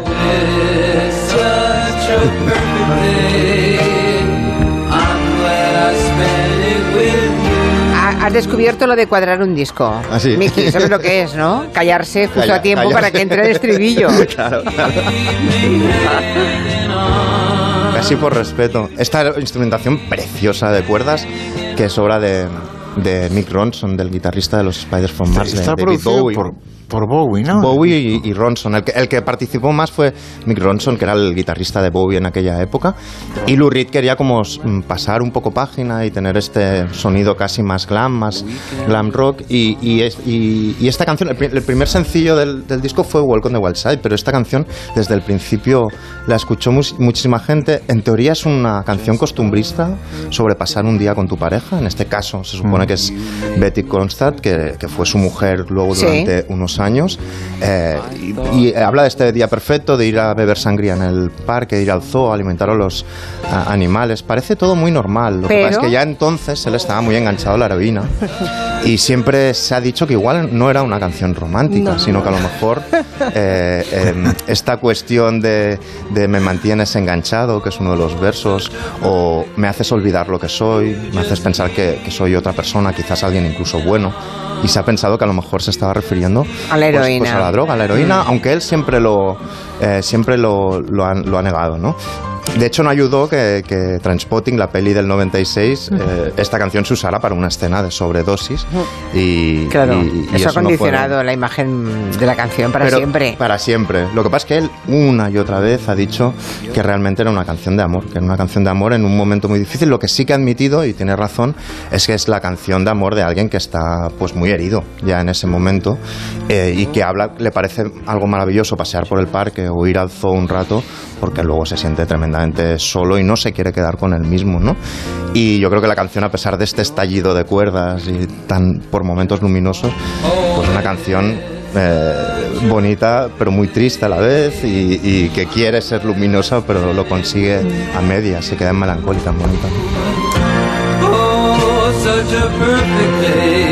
Que no lo dije, pero hay un oyente por aquí que mm, cada vez que hablamos o ponemos a los Beatles dice chupito. no me. El que lo ha dicho justo antes del boletín de las seis, que es cuando nos ha puesto eh, Máximo Pradera, ¿no? Bueno, Reed también lo hemos puesto bastantes veces, ¿eh? Bastantes veces. También, Y también. yo como un señor pesado he, he explicado mi anécdota con Lou Reed muchas veces también, creo que tres o cuatro. Sí. Pues yo no me repito, yo insisto, pero y esa anécdota... esa Está muy bien. esa y luego la seguro la de los yogures también. Y luego seguro Si la, es que aquí tenemos seguro todos la los- yogures y, y a- y hacer pis al lado de Noel Gallagher. Cada Claro, uno claro, tenemos cada uno tiene su nuestras-. Cada uno tiene sus cosas. Bueno, Noelia hoy quiere hablarnos de Lee Fullman porque mm, tiene intención de reivindicarla, que también es como una actriz, no sé, torturada, ¿no? Mm, Siempre la, la recuerdo cuando pienso en Lee Fullman, act- actriz, siempre la veo con Berman torturada y retorciéndose la pobre. que además creo que en la vida personal también le ocurrió, ¿no? Pero nos quiere hoy eh, Noelia Danez reivindicarla como escritora, mm, como directora y como actriz, como todo, el paquete, todo el pack Lee Fullman. A ver, cuéntanos, cuéntanos, Me Noelia. el pack Lee Bullman. Sí, sí, Lee Bullman. Eh, bueno, sobre todo en su faceta de escritora, porque claro, yo vengo aquí con mi, con mi canción también, que es que esta mujer tiene dos libros de memorias. Uno de ellos escrito a finales de los 70 y el otro a finales de los 90. Se publicaron ambos en su momento en castellano, pero no se han reeditado nunca, de manera que estos libros ya no los podemos leer salvo que vayamos a una biblioteca pública o que los compremos en una librería de viejo. Entonces, bueno, estoy haciendo un poco de apostolado, a ver si conseguimos que un editor se enganche con, la obra de Lee Bullman y que los dos volúmenes se publiquen juntos, ¿no? Para que tengamos acceso a esos textos pues en un único libro que sería lo deseable y lo maravilloso. Porque es que Lee Bullman era una escritora, es una escritora, pero sigue viva, ¿eh? Lee Bullman tiene 83, 84 años, que por cierto si la veis no os lo creéis. Porque ¿Por ha- qué? Porque ha conservado la belleza esa y la lozanía noruega que tenía desde su juventud. Es una mujer que no se ha tocado ni nada y es magnífica. O sea, tiene una belleza y una energía. Es que al final las personas que no se toquen, no, es verdad, ¿eh? van, a, van a conseguir ser extraordinariamente bellas en comparación Exacto. con Sí. todas las demás o los demás que se parecen unos a otros cada vez más. Eh, sí. Hasta extremos insoportables. ¿no? Insoportables. Ella se parece a sí misma y entonces ves el proceso de envejecimiento para bien pues de una mujer que siempre fue muy hermosa, ¿no? Y bueno, es que te la comes, aparte de que bueno, es una mujer muy magnética y con un tono de voz muy dulce, pero que cuenta historias con mucha con mucho humor, con un humor noruego que yo creo que a veces captas y otras veces no, pero pero a mí me resulta igualmente fascinante. Entonces, sí, bueno, en primer lugar es eso, ¿no? Una llama de atención sobre la existencia de estos libros y la necesidad de su reedición. Creo que, la, que su hija Lynn Ullman eh, sí que tiene publicado un volumen de memorias en Eso castellano, es, ¿no? Claro, claro, es que además tendría todo el sentido del mundo, porque bueno, su hija Lynn eh, sí que es escritora, escribe y además la publican en todos los idiomas, pero además tiene un libro de memorias, de memorias Mm. sobre su infancia y la relación de sus padres, de, de Ingmar Bergman y de Lee Bullman, que bueno, los que salió hace poquísimo en Seis Barral. El, el libro, por cierto, se titula Los Inquietos y es también un libro muy, muy recomendable. Bueno, para los que están perdidos, si no sepan quién es Lee Fullman, a ver, Mira, me hizo, cuéntanos. me hizo gracia que la enciclopedia británica dice de ella que es una famosa actriz noruega conocida por sus inteligentes interpretaciones y su belleza natural. me gustó mucho porque además si ella no tiene... eh, no es le una presentación de Miss, de Miss España o algo Sí, así. no sé.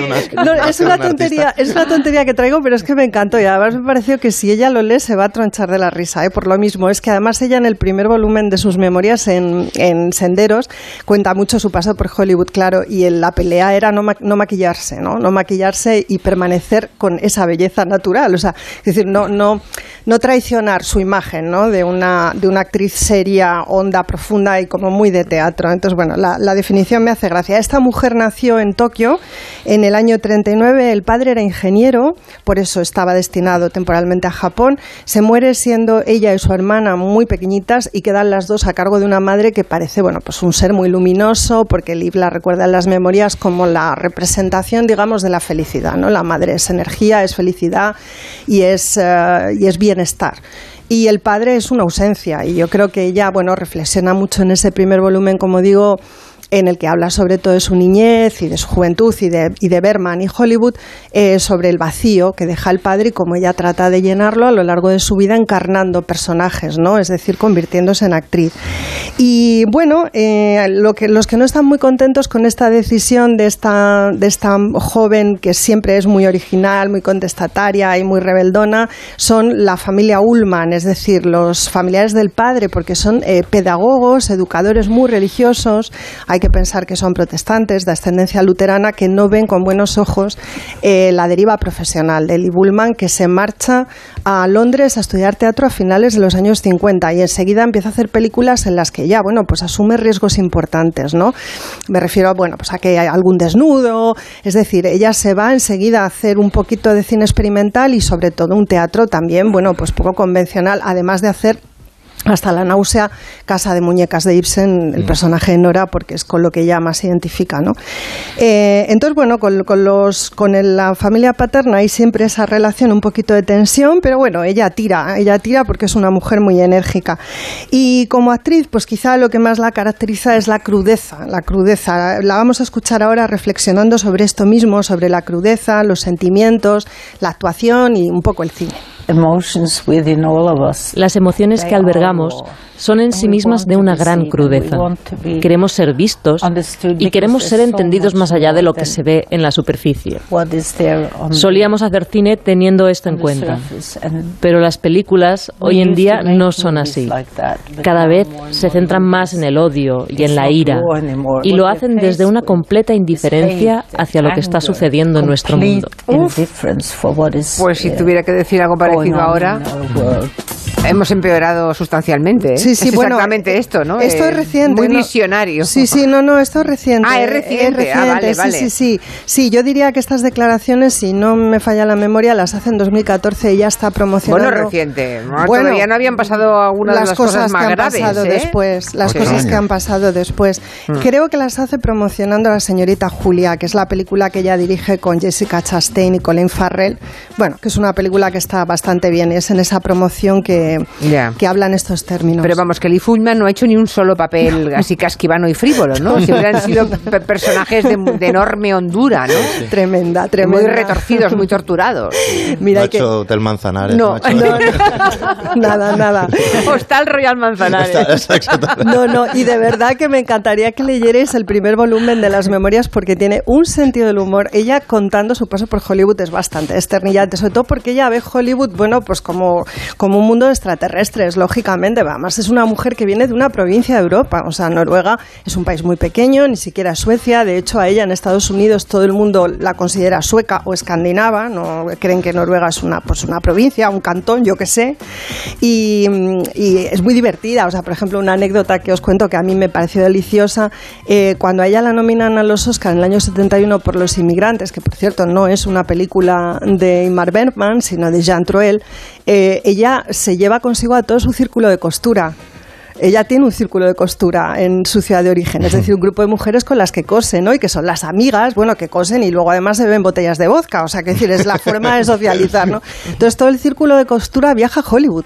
Y claro, que hacen cinco noruegas en Hollywood esperando en un hotel a ver si le dan a la amiga o no le dan el Oscar. Pues se maman, se beben no sé cuántas botellas de champán. Pensaba que ibas a decir, pues cosen. Pues crochet. No, no, pues no, sois, sois muy ingenuas por lo que veo. Ya, pues ya. no, se montan una fiesta en la habitación del hotel, acaban bastante perjudicadas, le dejan una nota preciosa en la que le dicen, no importa que no hayas ganado el Oscar, para nosotras tú eres la mejor. Si tienes la necesidad, llámanos, despiértanos cuando llegues, si no, déjanos dormir, ¿no?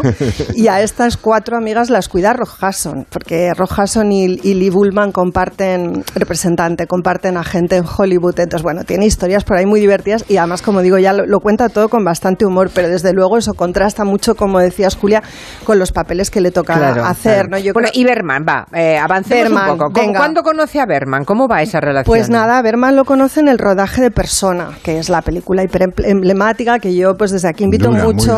Eh, una película extrañísima. Tengo una amiga, mi amiga Iria, que la ha visto estos, estas semanas y dice que está picueta y que va a ver si se despicueta. Digo, bueno, pues ya me contarás, ¿no?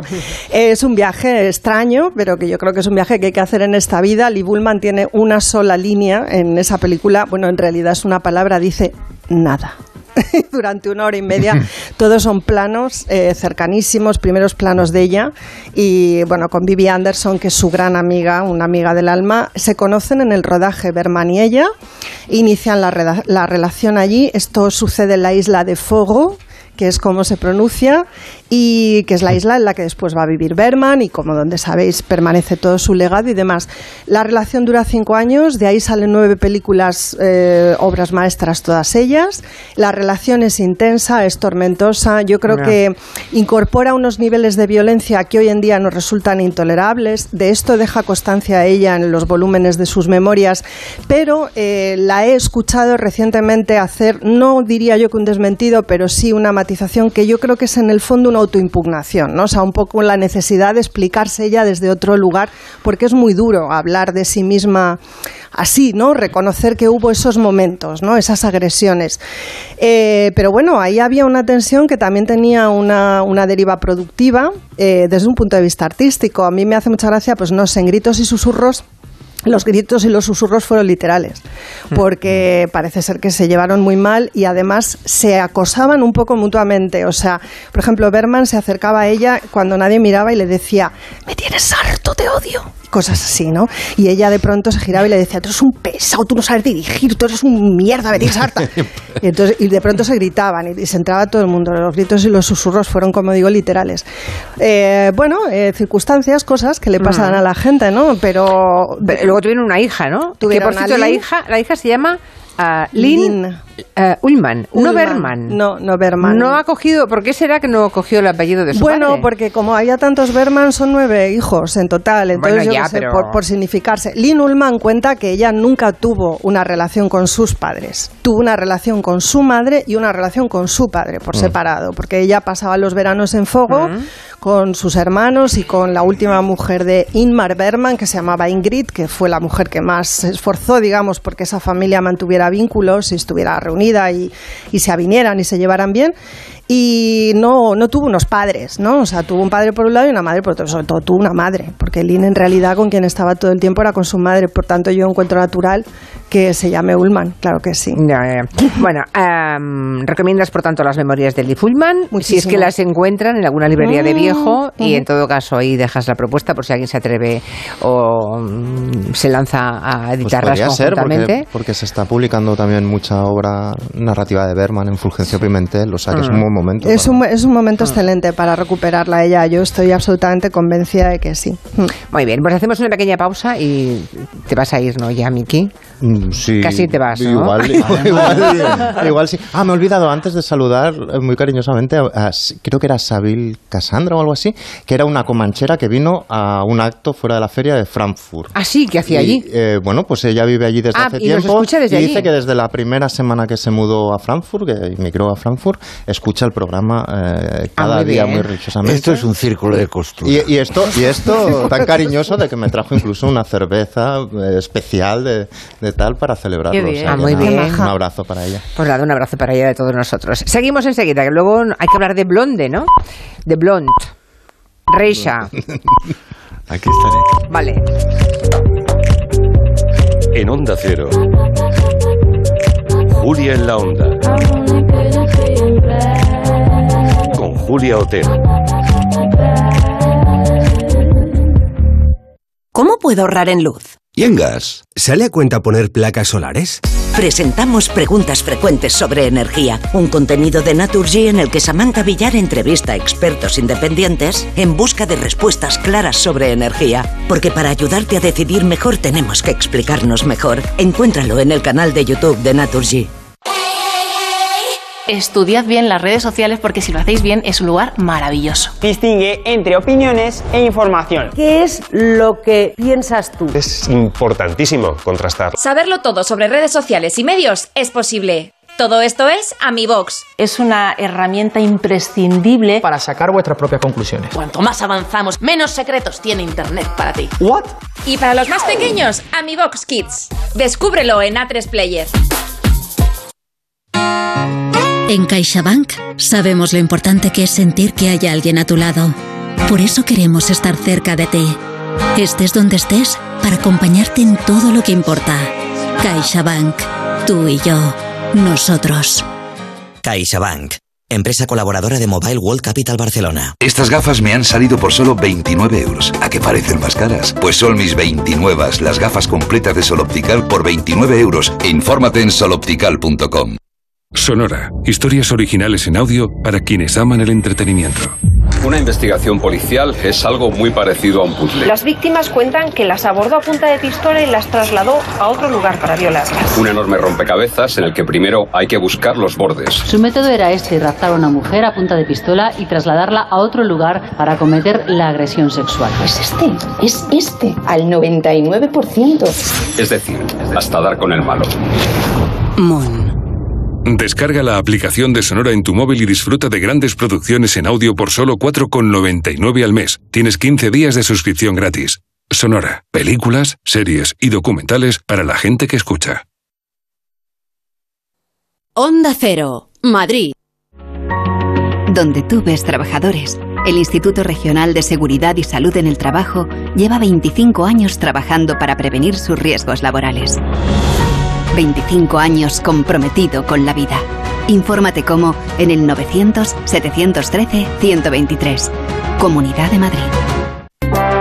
Hola, soy Mercedes Robles. Eh, Estoy viniendo a Cuerpo Libre desde el mes de mayo para que me ayuden a perder peso. He perdido 10 kilos de una forma natural y sin pasar hambre. Os lo recomiendo a todos. Cuerpo Libre, 40% de descuento. 91 192 32 32.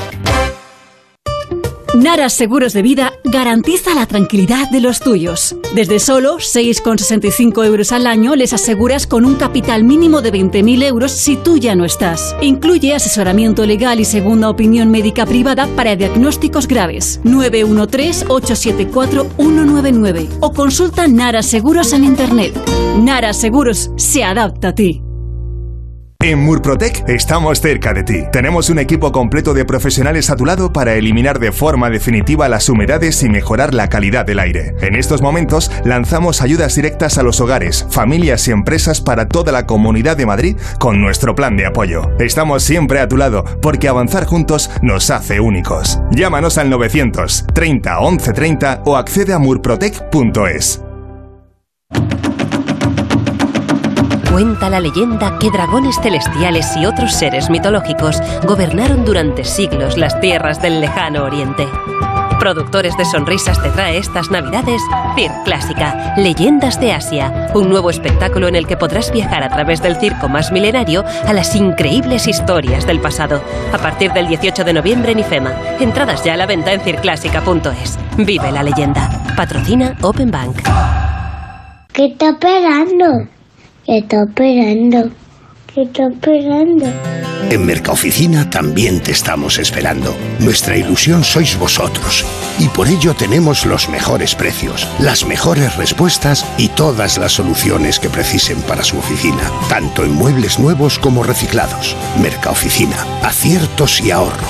www.mercaoficina.es ¿Eres curioso? ¿Qué le pasó a Beethoven? ¿Cómo podía componer sin oír? ¿Cuánto plástico entra semanalmente en nuestro organismo? ¿Sabe usted quién fue el primer cantante en utilizar medios de amplificación de sonido? De cero al infinito, con Paco de León. Muchas preguntas y dos horas por delante para tratar de hallar las respuestas. A las 4 de la madrugada del viernes al sábado. Y siempre que quieras, en la app y en la web de Onda Cero. Te mereces esta radio. Onda Cero, tu radio. Da gusto levantarse los fines de semana. Buenos días. Buenos días, de luz y de color. Jaime Cantizano sabe transmitir su sonrisa y optimismo. De calidad de vida sabe mucho Fernando Eiras. De aquí solo podéis ir para arriba, a ver qué nos con el resto del programa. Lo he dejado. Yo siempre tengo cuerpo de fin de semana. ¿eh? Me encanta que lo recuerdes porque me hace sentir tan culpable. Rubén me dijo que yo no soy buena influencia para ti. Eh, totalmente de acuerdo. Contágiate. Por fin no es lunes. Tu cita con Jaime Cantizano. Los fines de semana desde las 8 de la mañana y en cualquier momento en la web y en la app de Onda Cero. Te mereces esta radio. Onda Cero, tu radio. Sonora es la puerta a todo un universo de entretenimiento en audio. Cada día hay 92 personas de cada mil que se toma un tranquilizante, un ansiolítico o un antidepresivo para aguantar este ritmo. Eso, en cifras redondas, son casi 5 millones de españoles. Empastillados. Sonora. Películas, series y documentales para la gente que escucha. De 3 a 7 en Onda Cero, Julia en la Onda. Julia Otero. Señorita Monroe, es la hora. ¿Cómo empezaste en esto? ¿Cómo empecé? Como actriz. Supongo que alguien me descubrió. El retrato de Marilyn Monroe, eh, Blonde, Hoy quiere abordarlo Anton Reicha y estamos oyendo un, un fragmento, un tráiler, tráiler de Blonde, en la que ya quiero decir que Ana de Armas está maravillosa, no sé si lo compartís conmigo. Totalmente. Como actriz es, vamos, uh, un 10. Te escuché esta semana, sí. me, has hecho, me, has hecho, medio trabajo. ¿Así por qué? Porque has hablado muy bien de la película y con mucha contundencia. Bueno, he hablado bueno, bien de Ana de Armas, ¿eh? La película bueno. a mí me destrozó y me dejó bueno, hundida en la miseria y estoy un poco yo, enfadada, pero bueno. Pues bueno, la, la, novela te hubiera destrozado todavía más, pues la novela bueno, es yo más quiero cruda. ¿eh? Yeah. Compararos dos formas de hacer un biopic, una de lujo, como es este Blonde, que es una superproducción eh, americana, un superproducto de Netflix, el director es un tal Andrew Bominic, se presenta o se ha hablado de ella como una película experimental, es una película bien hecha, sí. para mí me parece hecha con lujo. Yo como vengo de la escuela dura y aguerrida de... La de sin de, recursos, de, quieres decir. De, no, de Godard y eso, pues las cosas no me parecen tan, tan experimentales, pero la verdad es que me, me fue agradable de, de ver. Los fans de Marilyn Monroe son los que lo pasan peor, sí, porque no es, eh, por una parte, porque la película efectivamente es dura, en cuanto a, porque la vida de Marilyn es dura, y luego porque no es no es una no es una, no son las memorias de ella son las memorias de ella por el filtro del novelista Joyce Carol Oates que es el que, que es la, la novela que, que inspira la, la, la, película, ¿no? Yo creo que la estructura narrativa está muy bien, la, vamos viendo las cinco partes como una infancia, la infancia durísima que tiene Marilyn Monroe, pasa por un orfanato, pasa por, por una casa de, de acogida, una madre psicótica, un, psicótica y alcohólica, que bueno, la, la, mete en situaciones imposibles y que las acaban separando, un padre que ella no, no llega a conocer y que continuamente lo invoca y, y sueña con él, y luego el camino duro que ella tiene que atravesar, bueno, es el pleno, en pleno eh, todo lo que contaba el, el movimiento este Me Too. Es como una, una mujer guapísima que tiene que pagar el tributo sexual para entrar en, en el cine de Hollywood, en escenas muy crudas de, de ella en los en despachos de los ejecutivos. Eh, revive los tres matrimonios de Monroe, son tres matrimonios en muy poco tiempo que revelan la necesidad que ella tenía de, de ternura, de, de seguridad y efectivamente la, la, el personaje de Monroe está calcado por una Ana de Armas esplendorosa, hace el, tartamudeo ese propio de la, del personaje real, esa personalidad esquizoide, no está sobreactuada. Lo que, lo que fue la vida de Marilyn Monroe es una sobreactuación constante, porque fue una vida, una vida durísima. Yo, y esto lo lanzo a las mujeres, me parece un poco retórico el tratamiento visual, eh, ella pasa por tres abortos y en el tercero ya la cámara se mete en el útero. Sí.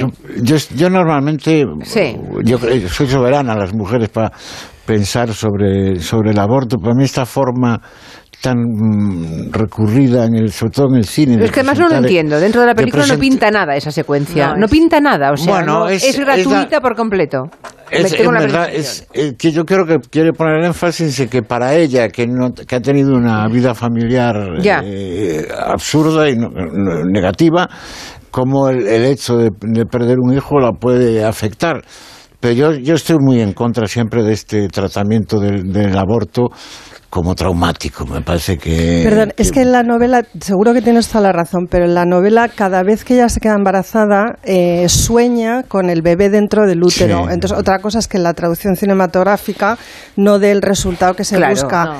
Hay muchas cosas de la novela que se han perdido, pero claro, es una, son decisiones del visualmente, director. Visualmente está calcado, o sea, la cámara entra por el útero. Es, una obsesión de ella, porque ella sufrió 15 abortos en total, entonces hay, un, hay una gran presencia del útero, digamos, en la novela, del útero como una parte de su cuerpo, porque vamos a una mujer que tenía varios poliquísticos, que sufría muchísimas amenorreas, que tenía terribles dolores, por eso la empiezan a tratar con codeína.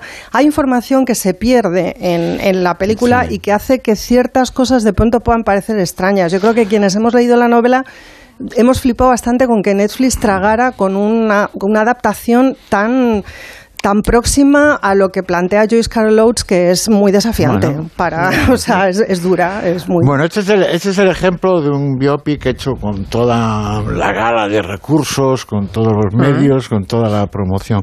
Yo le quiero eh, contraponer a una película más humilde no, no es una película pobre pero es una película humilde que es el falsificador de Quique Maillo que Quique Maillo lo que hace, él quiere contar la historia de un falsificador que es Oswald Real, es un personaje real, Oswald Aulestia Bach, un, catalán que fue un falsificador que falsificó todo tipo de obras, desde Tapis a, imagino que cuadros renacentistas, Imagino que Quique Maillo lo que hizo después de, un exhaustivo trabajo de, documentación, pues al final decidió pues casi mostrar eso, el making of, y es él hablando con el personaje real eh, por, varios sitios del mundo. Tenemos también el tráiler y lo, vamos, lo vamos a escuchar. Todo es un fraude. Todo es un engaño. Se trata de probablemente el mayor falsificador de arte de la historia, un señor de Barcelona. El creador de todo ese mundo de esas falsificaciones, que era Osvaldo Aulestia. Me llamo Osvaldo. Lo que ahora os voy a contar no lo vais a creer, pero resulta que es cierto. es un tipo, es un tipo extraño, es un tipo extraño y uno, uno ve que en la vida a lo mejor tu vecino un poco excéntrico puede ser también un falsificador, porque lo, hace, lo hace muy próximo, lo cuenta en primera persona, el, el, director siempre al lado, que es lo que le da un carácter singular a, a la producción, y bueno, con menos dinero es igual de efectivo el, el biopic, ¿no? Y, y yo, yo los, los los traigo hoy porque reivindico el biopic. Cada vez lo paso mejor viendo, viendo películas de ficción y documentales sobre, sobre personas. Y digo esto porque yo me imagino, es decir, hay una cosa que a mí me, me, enfada en, en, las plataformas, sobre todo en las plataformas, es el tiempo que tardas en elegir porque hay una saturación de thrillers, es decir, todos son thrillers. Es, cierto que el cine eh, desde siempre ha sido la representación de lo extraordinario, siempre tenemos esa expresión, hombre, lo pasó, fue de película, te voy a contar una historia que parece de película, bueno, pero Hombre, imagino, yo me imagino un etnógrafo en 2500 que investiga nuestra vida y va, y si su recurso es investigar las, las filmotecas, mm. va a pensar que vivíamos matándonos unos a otros, pero de esa forma como se presentan los seres. Otra cosa es la violencia efectivamente estructural que hay en nuestra sociedad, pero yo creo que hay un deseo. También es grave que pensemos que la vida de Marilyn Monroe es la que nos cuentas a esa película, ¿eh? porque igual tampoco se, se parece en nada, o se parece yo, creo bueno, que es una ficción, claro. Es claro, que es, que es, una, claro, es una ficción. es una ficción, pero al final va a quedar para la historia esa imagen de Marilyn Monroe. Bueno, bueno es, una, una ficción muy bien documentada, una, claro. Yo, yo, yo, empatizo con el personaje, la, la ves, la ves eh, maltratada. La, la, es horrible, hay una, es horrible. Hay una escena de cómo ella atraviesa en un hotel la, la, la escolta de, de JFK, de John Fitzgerald Kennedy para hacerle una federación que él está hablando por teléfono, ni siquiera la mira. Eso, esa escena es brutal. Esa escena baja, es brutal. baja la colcha y le indica, le agarra la cabeza y ala. Es brutal, es brutal. Es- es- es por brutal, cierto, que hay por aquí oyentes que dicen que la película es misógina, con mensaje pro vida, con escenas Qué gratuitas, que no Sí, se sabe qué interés el- pueden el- tener. Lo dice un oyente. Bueno, pues, pues yo le doy la razón, por eso yo, Sí. yo decía que el tratamiento... misógina no, es, es que ahora es misógino todo, de verdad. de- no, Bueno, pero que el tratamiento, el tratamiento del aborto eh, inspira una, una misoginia. Mm, A mí me parece que se intenta, se intenta representar la subjetividad de ella, que es una mujer que cada vez que se somete a, una- a un aborto lo sufre terriblemente. Puede ser que el director no haya conseguido, pero de ahí a decir que es una Ya. película misógina cuando lo que es una denuncia a Hollywood como un prostíbulo. ¿Tú crees que es una denuncia? Hombre, por favor. No veo la denuncia en desde el primer parte. Se momento- regodea en eso. Es una mujer Pero es- es abusada desde el es- primer Sí, momento, pero, pero no- es es una representación Pero lo de muestra esos con, pero lo muestra con indolencia. Yo creo que no, pero bueno. No, de todos modos, lo que sí- yo no creo, yo, pero yo yo sí creo me doy que- cuenta de que podemos tener, de ella, te yo, claro, de ella. la empatía es con ella, por supuesto, y podemos tener distintas percepciones del nivel de éxito del director en lo que he intentado contar, pero ya misoginia, no sé qué, por favor, no, no lo habrá hecho bien, pero yo creo que está muy claro que tú Bueno, con quien yo- empatizas es con Marilyn Monroe y no con esa- los mi- directivos de las, mi, mi de las moraleja productoras. es, mi moraleja es vivan los biopics y las historias de gente Vale. real. Sí, sí, y yo sí. creo que eso tiene más que ver con todos nosotros. Imagínate. Por aquí pues, dice otro oyente que tenía endometriosis, Marilyn Monroe. Sí, es posible, parece- claro. sí, Pues sí. Por cierto, Quique Maillo, qué gran director, ¿eh, Antón? Sí, sí. Como en todas sus películas es buenísimo, es un Eva, director extraordinario. Eva es buenísima. Cosmética, Mm. Cosmética del enemigo, que es una adaptación de una novelista fabulosa que se llama Melly Knopfton, una, una belga, que yo soy fan absoluto. Y en Habláis del director de- del falsificador. del Quique. Y en esta película yo creo que, que acierta. Pero vuelvo, yo vuelvo a lo mismo. Vivan las, la, Vale. la, la gente real. en el- en Bueno, o que cree- Porque tiene más que ver con nosotros. ¿no? Bueno. seres excepcionales que han hecho cosas eh, que no haríamos cualquiera. Me parece eso más real que el terror, el género y el thriller. Pero tampoco es la realidad. Tampoco Bueno, lo es, pero, bueno, se acerca ya. un poquito más. Puede, poquito. puede, no lo Es- sé. Es gente de verdad. Vale. Ahora Nuria Torreblanca nos quiere llevar a una exposición, en este caso es exposición de fotografías, que retrata precisamente al otro lado, a los fotógrafos. A gente de verdad, de la que le gusta Sí. Antón. A- Yo también, a mí me gusta mucho la ficción, que quede claro que me gustan los dos, los dos cantos de la misma moneda. Bueno, vamos a esta exposición que es en Alcalá de Henares. La expo se llama Los ojos de Sancho y está dedicada a retratar a ese lado, al de los fotógrafos. Es el cazador cazado. Le han llamado Los ojos de Sancho porque han pensado en la figura de Sancho como fotoreportero y ellos, en este caso los reporteros, los han convertido en protagonistas. Van a ver sus retratos por las calles de Alcalá repartidos. Entonces, no sé si os preguntáis qué debe tener o cómo debe ser un buen retrato, qué debe reflejar una fotografía que retrate a una persona. ¿no? Eh, he hablado con el organizador de Los Ojos de Sancho, es Alfredo Arias, que es fotógrafo especializado en retratos y reportajes, y nos ha contado cómo debe ser un retrato. Un buen retrato es una acción en la cual hay intención de retratar por parte del fotógrafo y intención de ser retratado por parte de la persona fotografiada. Ambos tienen que llegar a un punto en común y dilucidar una imagen que les represente a ambos. Si en una foto no aporta una parte el fotógrafo y no se representa el partener y no se aparece también una parte representada y una intención de ser retratado especial por parte de la persona a fotografiar, eso no pasa de ser un fotomatón. Si no hay un diálogo, puedes tener una buena foto, pero nunca es un buen retrato. O sea, que te lo tienes que currar también cuando te hacen la fotografía. No te puedes quedar ahí a la tuntún, tienes que poner de tu parte. Claro. Está muy bien puesto el nombre de los ojos, los ojos de Sancho, porque lo que, lo que es eh, el retrato es un juego de miradas. Lo más difícil de, Mm. de, registrar en un buen retrato es la mirada, la mirada, la mirada del otro que es producto de la, de la, de la mirada del que hace la fotografía, ¿no? Mm. De- de- y, de, y de ese punto de relación que es muy íntimo entre el retratador y el retratado.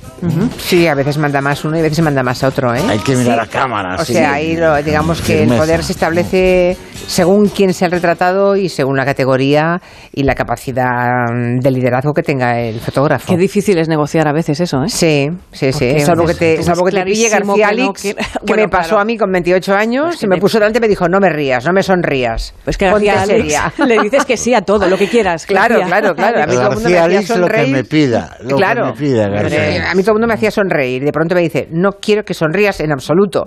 Bueno, evidentemente yo estuve, estuve encantada, ¿no? De dejar de sonreír Y para... cuando y dejas de sonreír y qué pones, qué pones seriedad. Mm. Qué nervios, yo si me dicen Mira, eso me- mira el Ah, no. objetivo, mira el objetivo. Mira el Claro, objetivo, claro, claro. claro, ningún problema. objetivo. Bueno, hablemos de lo último ya, que estamos en los últimos minutos y me parece que Antón Risa nos quiere hablar de memoria democrática Sí. sumergida. ¿Sumergida dónde?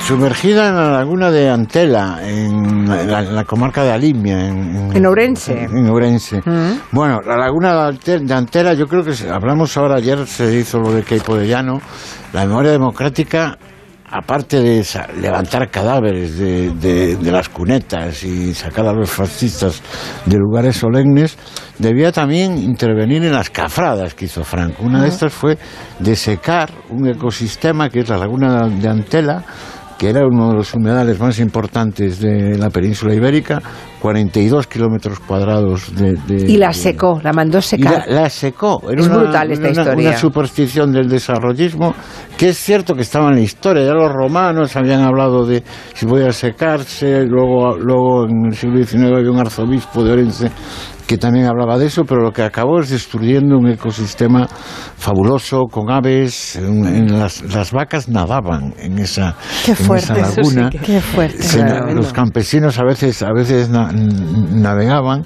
y fíjate que de ahí ha quedado una costumbre gastronómica en la zona muy curiosa que es saben cocinar muy bien las ranas las Curioso. en, en un, en un manjar bueno en El caso es que en el 56 año 56 fue, ¿no? Cuando Franco Sí, decidió lo que decide- secaba las lagunas. Lo, lo decide y en el 58 es cuando lo ejecuta. Ha sido un fracaso económico. Lo único que ha valido es para tratar de extraer unos lignitos, pero la- lo que era la laguna, eh, lo- el problema que tiene es que se seca en verano y se inunda en, en- en invierno, con lo cual lo hace imposible para el cultivo. Es una parte muy rica en cultivo, tiene una tierra con muchos nutrientes, muy negra donde están la- una- yo creo que las mejores patatas de las mejores patatas de Europa me atrevo a decir Pero vamos, que flora y fauna se lo ha cargado todo. se, ¿no? la, se la ha cargado. Bueno, que es recuperable. Hay un- acaba de salir un estudio del CSIC que es recuperable, por lo tanto, debería haber un, un ejercicio de memoria histórica para recuperar la laguna de Antela y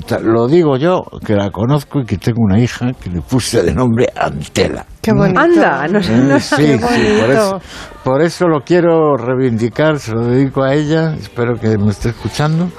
Y su madre eh, es de, de una zona, de una aldea que, que- que es eh, orilla con la orilla con lo que era la, con lo que era la laguna. Y, y es, bueno, hay una historia terrible que te cuento, es una zona de mucha inmigración. Cuando se hace, cuando se hace la laguna, con ese intento desarrollista se logra todo lo cont- contrario. Todo lo contrario, empobrece es- toda la zona. es y les obliga. Claro, les obliga a obligar a de, todos. de migración a Suiza y Alemania. Y Sí. hay una historia, yo conocí varias cosas que me contaron, trágicas, de migrantes que venían en verano conduciendo sin parar desde Suiza o Alemania, sin parar, eh, horas, 30 horas. Y justo cuando estaban llegando a casa se metían en lo que era su ecosistema natural, la laguna de Antera, que la tenían que atravesar para llegar a su aldea, y en un laberinto de pistas que se hizo con la, con la desecación, se perdían y acababan durmiendo en el coche. Ya. Después de horas de viaje, así hasta el día siguiente, con la luz del día, no eran capaces de encontrar Claro, es que son camino a 42 su kilómetros cuadrados. Eh, tenemos que irnos, eh, no nos queda ni un segundo más, pero estoy segura que los oyentes Bailando, van a buscar. ¿no? Bailando, no, no hay tiempo ni para bailar, nada. Solo hay tiempo para deciros adiós educadamente a Noelia María Danez, a Antón Reixa, Nuria Torres Blanca. Adiós. Adiós a todos y a todos ustedes. Hasta el lunes desde Valladolid. Recuerden, emitimos el programa en directo desde Valladolid. Si Que quieren vais a venir a hablar del vernos, pene, lo has dicho esta Sí, tarde. no, yo no. Quiere hablar de tal cosa y de tal órgano el profesor Arzuaga. El lunes desde Valladolid. Hasta entonces.